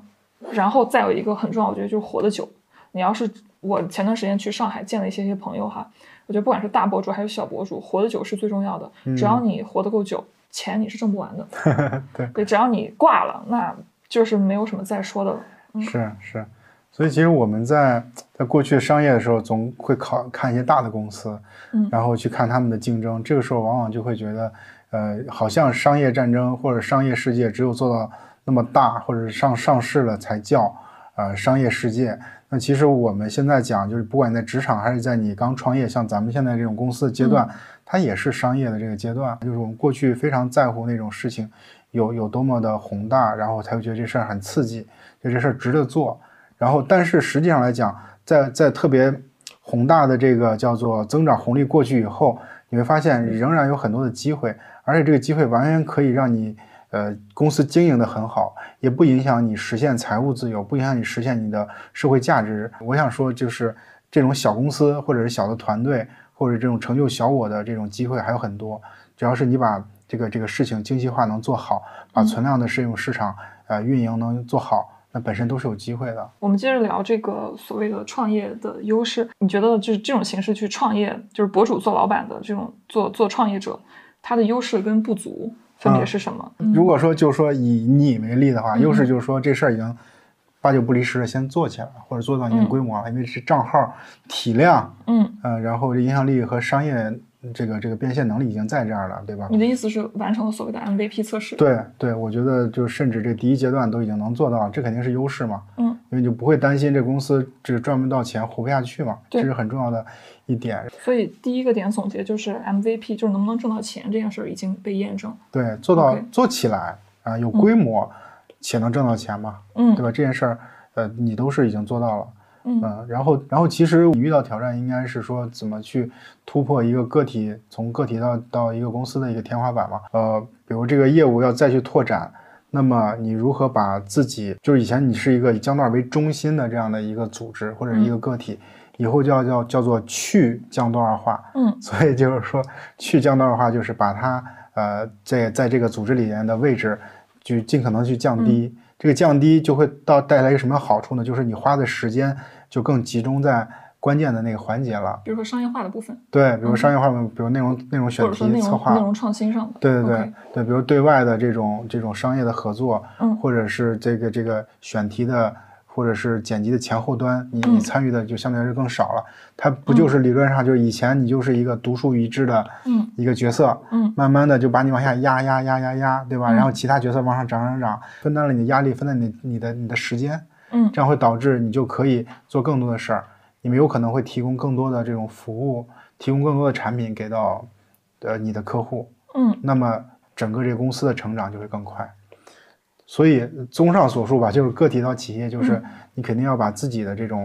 呃叫做独树一帜的这种位置，要把它往下去、嗯去压，对吧？然后让自己没有那么重要，说白了就嗯在这个公司里面变得没有那么重要。你觉得在什么阶段考虑这个所谓的去这个 i 去那个 IP 中心化是比较重要的？比如现在可能各平台加起来是一百五十万，它应该在一个比如说还是以我为主的，呃，更多的去在谋求比如说粉丝量的增长，还是说其实我在比较早的阶段，在当下我就可以考虑这个事儿？我觉得不是数字，因为其实你现在呃是赚赚的钱和拍的时间是能算出来的，嗯因为你做一期内容需要多少时间，嗯然后一期内容大概是能能变现是怎么样的，是能算出来的。它基本上到了你个人的一个就是前期对你的消耗，到了一个比较极端情况下，它就不是已已经到头了吗？嗯，这个时候它跟你有多少粉丝，我觉得没有直接关系吧。嗯，所以其实还是看你自己本人的就是做事情的状态。对对，嗯因为现在的，嗯，这个模式就是就是消耗你的叫做知识产权，消消耗你的智力嘛。嗯对对你的智力它它是依附在人肉上，依附在时间上，嗯那时间是有限的。那这个时间，比如说基本上百分之九十都在这个事儿上以后，他基本上人就已经到了一个呃一个一个极限嗯状态嘛。嗯，所以到这个状态的时候，你肯定就要公司化。我听到旭哥你说产品，然后其实我我对这个概念我最近是有点模糊，最近隐隐约约的意识到说，哦，你的变现其实是靠产品，然后我就思考我的产品是什么，其实就是我面向 B 端提供的这些商业化合作的视频。我最近就觉得说，如果是从产品的逻辑，我就发现我要去做一些小制作成本的，嗯因为一期访谈我要花两千七，啊就是磨的也比较辛苦，做的也比较久，而且它让我做内容变得压力越来越大。嗯嗯，而且这种一般都是全平台，但是我发现有些子平台现在成长起来，有些甲方他就只想买单平台，比如说我就想买你抖音的，我就想买你小红书，对然后给的价呢，你算一算投入产出比，对也是符合预期的。对然后我就在想说，那我要做一些小成本的内容，对，这种逻辑它是不是就是在按照我有什么样的产品来去思考？是是的，是的，我觉得特别认同。我在我的规划里也有一点叫做，就增加更多 SKU。SKU 意思是说，比如以前你就要卖三个月、六个月、十二个月是多少钱，呃，但是呢，其实有很多客户的需求是这些产品承承载不了的，就有点像刚才你说的，嗯我不一定非要做长的，因为有的客户需要短的，对，然后需要竖屏的，我随便瞎说的啊，嗯就是这些东西你就可以把它包装成就是能能销售的这些东西。对我觉得其实你可以去参考一下，当然其实是我更应该参考一下，就是咨询这个行业在商业咨询上做得非常好，就是刘润，嗯刘润是有一个报价单的，就是最基本的那种。呃，这种咨询、商业咨询，它一定是有的嘛，就是类似于按时间来去的。比如说，它有一个叫做叫做异步咨询，就是说，呃，你可以在通过这个这个微信、嗯邮件来跟他沟通，他会回你，嗯啊，这个也是收费的，哦，这样他没有消耗他的时间，所以叫异步的沟通。你有事儿，你可以发信息发信息给我，我会回你的。我也是，那也是一种咨询。所以你会发现，他们是把刘润这个人的时间卖到了极致嗯啊，就是直播间也卖，然后他的嗯时间也卖，他也可以组织就是参与你的高管会也也也卖，然后异步的这种服务也卖。所以我觉得就是已经不能再卖了，卖到这个人的时间已经到了极致了。对，我觉得刘润他现在这个事情里边，确实是我有跟你有同感，把时间利用到极致。比如说，他连他的短视频他都是只出声音，对然后那个镜头用数字人。对对对对，是 AI 的。我想知道，那当你能做的产品的可能性非常多的时候，你在设计自己的产品上有哪些重要的思路或者边界呢？嗯，呃，我觉得设计产品思路就是有两端，一端就是我自己擅长什么，嗯第二端就是企业需要什么。因为我们做咨询这件事情，很重要的原因就是因为我过去在很多企业里边做过这方面的事儿嘛，业务的这种运营业务的负责人，所以我认为我可以帮助到更多的企业，嗯通过咨询的方式，所以这是我自己擅长的点，我不嗯会特别强去追求那个市场。嗯啊，它有多大。然后另外会关注企业它关注啥，嗯啊，然后因为跟企业聊多了以后，你会发现他怎么描述他的问题，觉得自己运营做的不好，乱七八糟的，也没有什么体系化，团队搭的也不好，这真的是很多人都是这么讲的。嗯然后另外一种描述就是我们想把 DAU 增长上去，或者把这个销量增长上去，该怎么做？嗯就这是他们的需求。那么你只要能更好的满足他这方面的需求，去提供一些很具体的策略，或者是组织这个搭建的方式，你就能更好的满足他。其实这是卖得出去的前提。对，是的，是的。这个我理解了。如果你要给我，比如说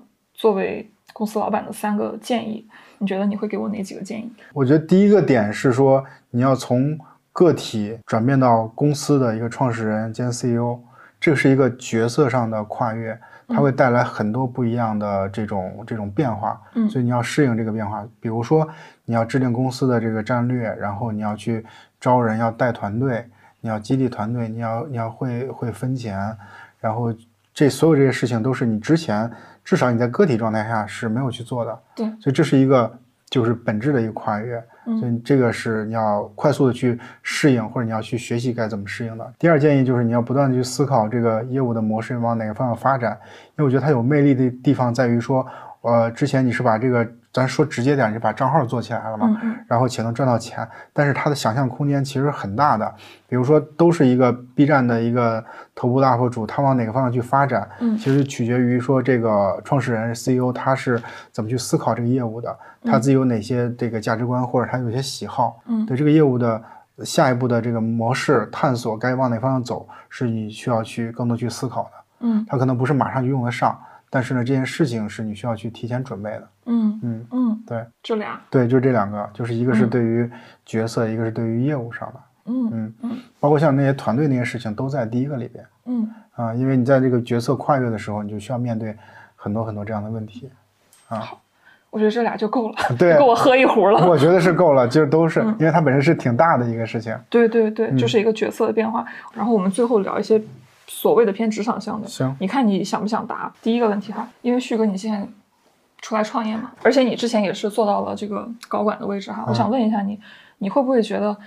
在职场内寻求上升，希望通过升职加薪做高管来保全自己的职业发展，是不是一个伪命题？没有啊，我觉得挺好的。就是你在选择大厂这个职业路径的时候，嗯那既然你选择这个这个赛道这个路径，那你肯定是越做越好，那就更好嘛。职业晋升带来的是嗯你的管理的业务更多，那么你的能力就能得到提升，然后你收入都能得到提升，嗯你社会你在这行业里的地位也能提升，这不是挺好吗？嗯，但是我之前听过一种逻辑啊，在一家公司可能呃五十个人或者说一百个人，最啊后只有那么少数的一两个能做到一个高管的位置，哦，那大部分人都都将被筛下。明白。所以你去跟别人竞争，你可能就是总有一个人当第一名，那剩下那些人都是跟着。哦，是这个意思。所以对于很多人来说，可能这是一个伪命题，而是要尝试说我不做高管，我自己出来也能就是混口饭吃。如果你在互联网公司没有做到总监这种或者高管这种职级，我觉得也没太大关系吧。就他不会让人觉得说我这个职业生涯就完了，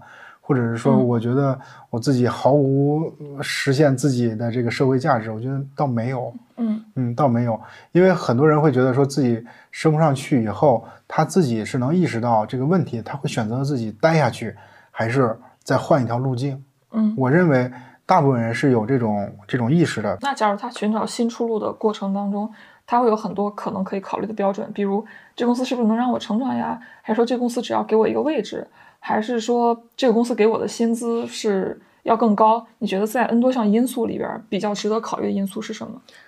就是哪里更适合他，相对来说更长的，就是待下去吧。我觉得这个很重要。就是是这样的，如果说他有一颗创业的心，就像你一样，那他应该为这个创业做准备。嗯就是比如说我应该去积累什么样的人脉，还有这个能力，嗯然后到哪一步的时候，嘣儿我就跳出来了。那么如果说这个朋友他不想创业，嗯那么他就可以在一个相对来说选择，在一个就是这个行业这个公司，他不看年龄，他说白了没有年龄歧视，嗯那我觉得他就能待更长的时间。嗯但是呢，我觉得他肯定会牺牲薪水。互联网在比其他行业来说也是相对比较高的，啊，嗯啊数二数三的。那么他的薪水，我觉得可能会牺牲吧。听起来有一个比较重要的思路是，当你已经比如说三十五加了哈，虽然这样讲有点残忍，那你再看下一家的时候，可能你最重要是看你能不能长久的在这个领域就是待下去，而不能可能像年轻一样，我可以我今年跳，我明年再跳，就是可能这个思路是不太对的了。对，我觉得一定不是能总跳这个这个这个逻辑了嗯。嗯，看年龄歧视吧，别就是有没有年龄歧视，我觉得这个很重要。离开有年龄歧视的地方。对，旭哥，你觉得自己创业相比于在之前在大厂工作，你最大的失去跟获得是什么？呃，我觉得，哎，这个事儿我就特别想聊，是在于什么呢？嗯、我我认为我现在这个选择特别的正确，我特别的开心，不管我现在多痛苦，我都开心。我现在的选择，我觉得太太太正确了啊、因为我知道我再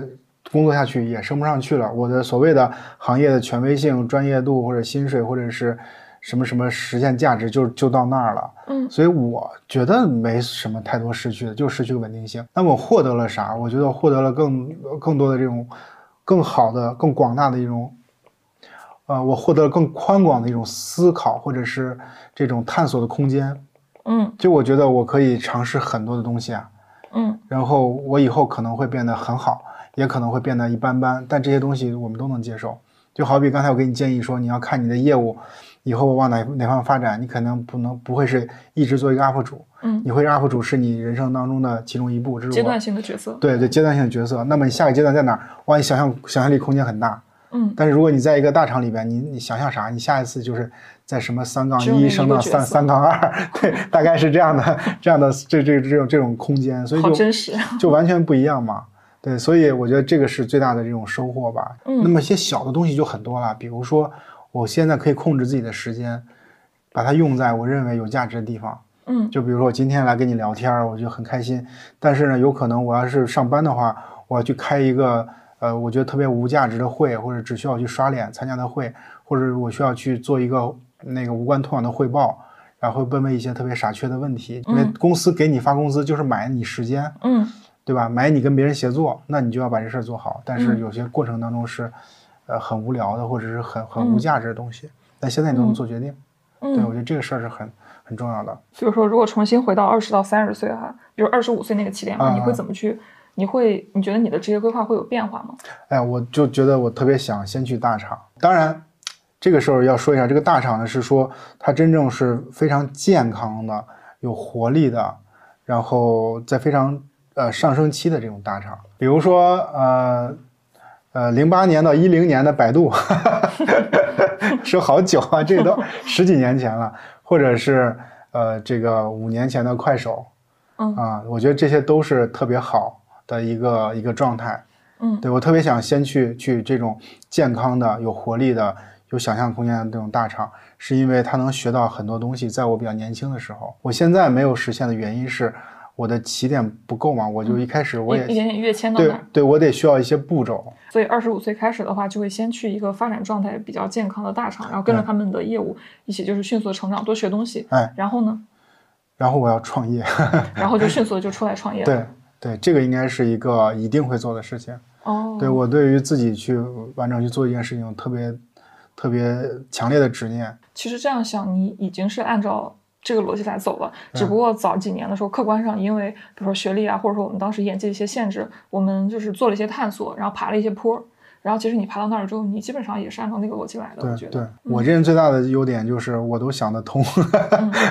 啊那我们最后再问两个跟创业相关的事情。好啊，这个嗯，你刚刚就是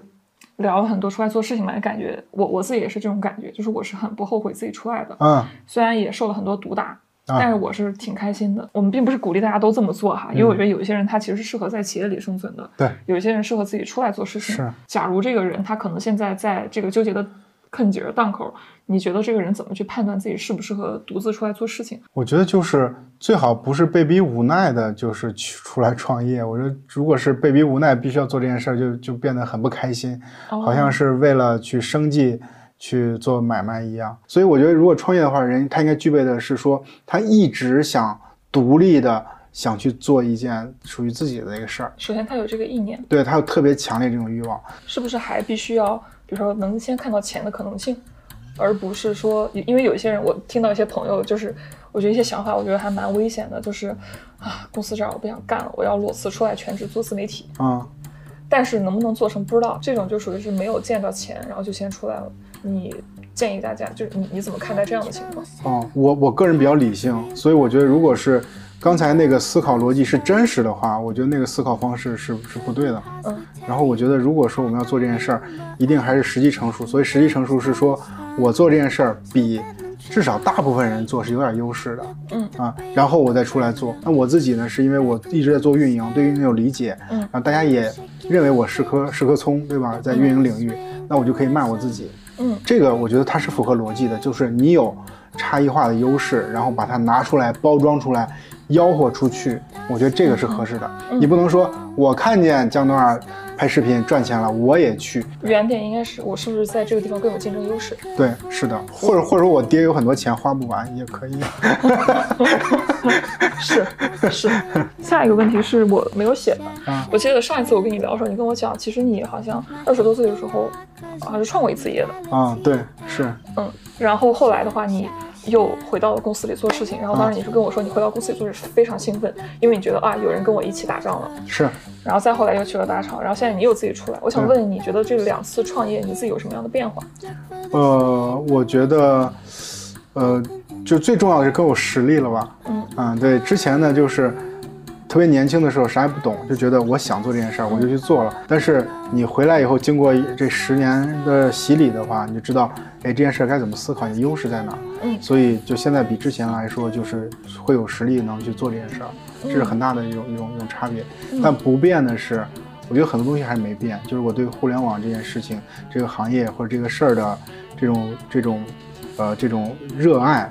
它是一种本源，然后以及就是我对于自己想，嗯，把一个事情做好的这种欲望，还是一直还都挺强烈的。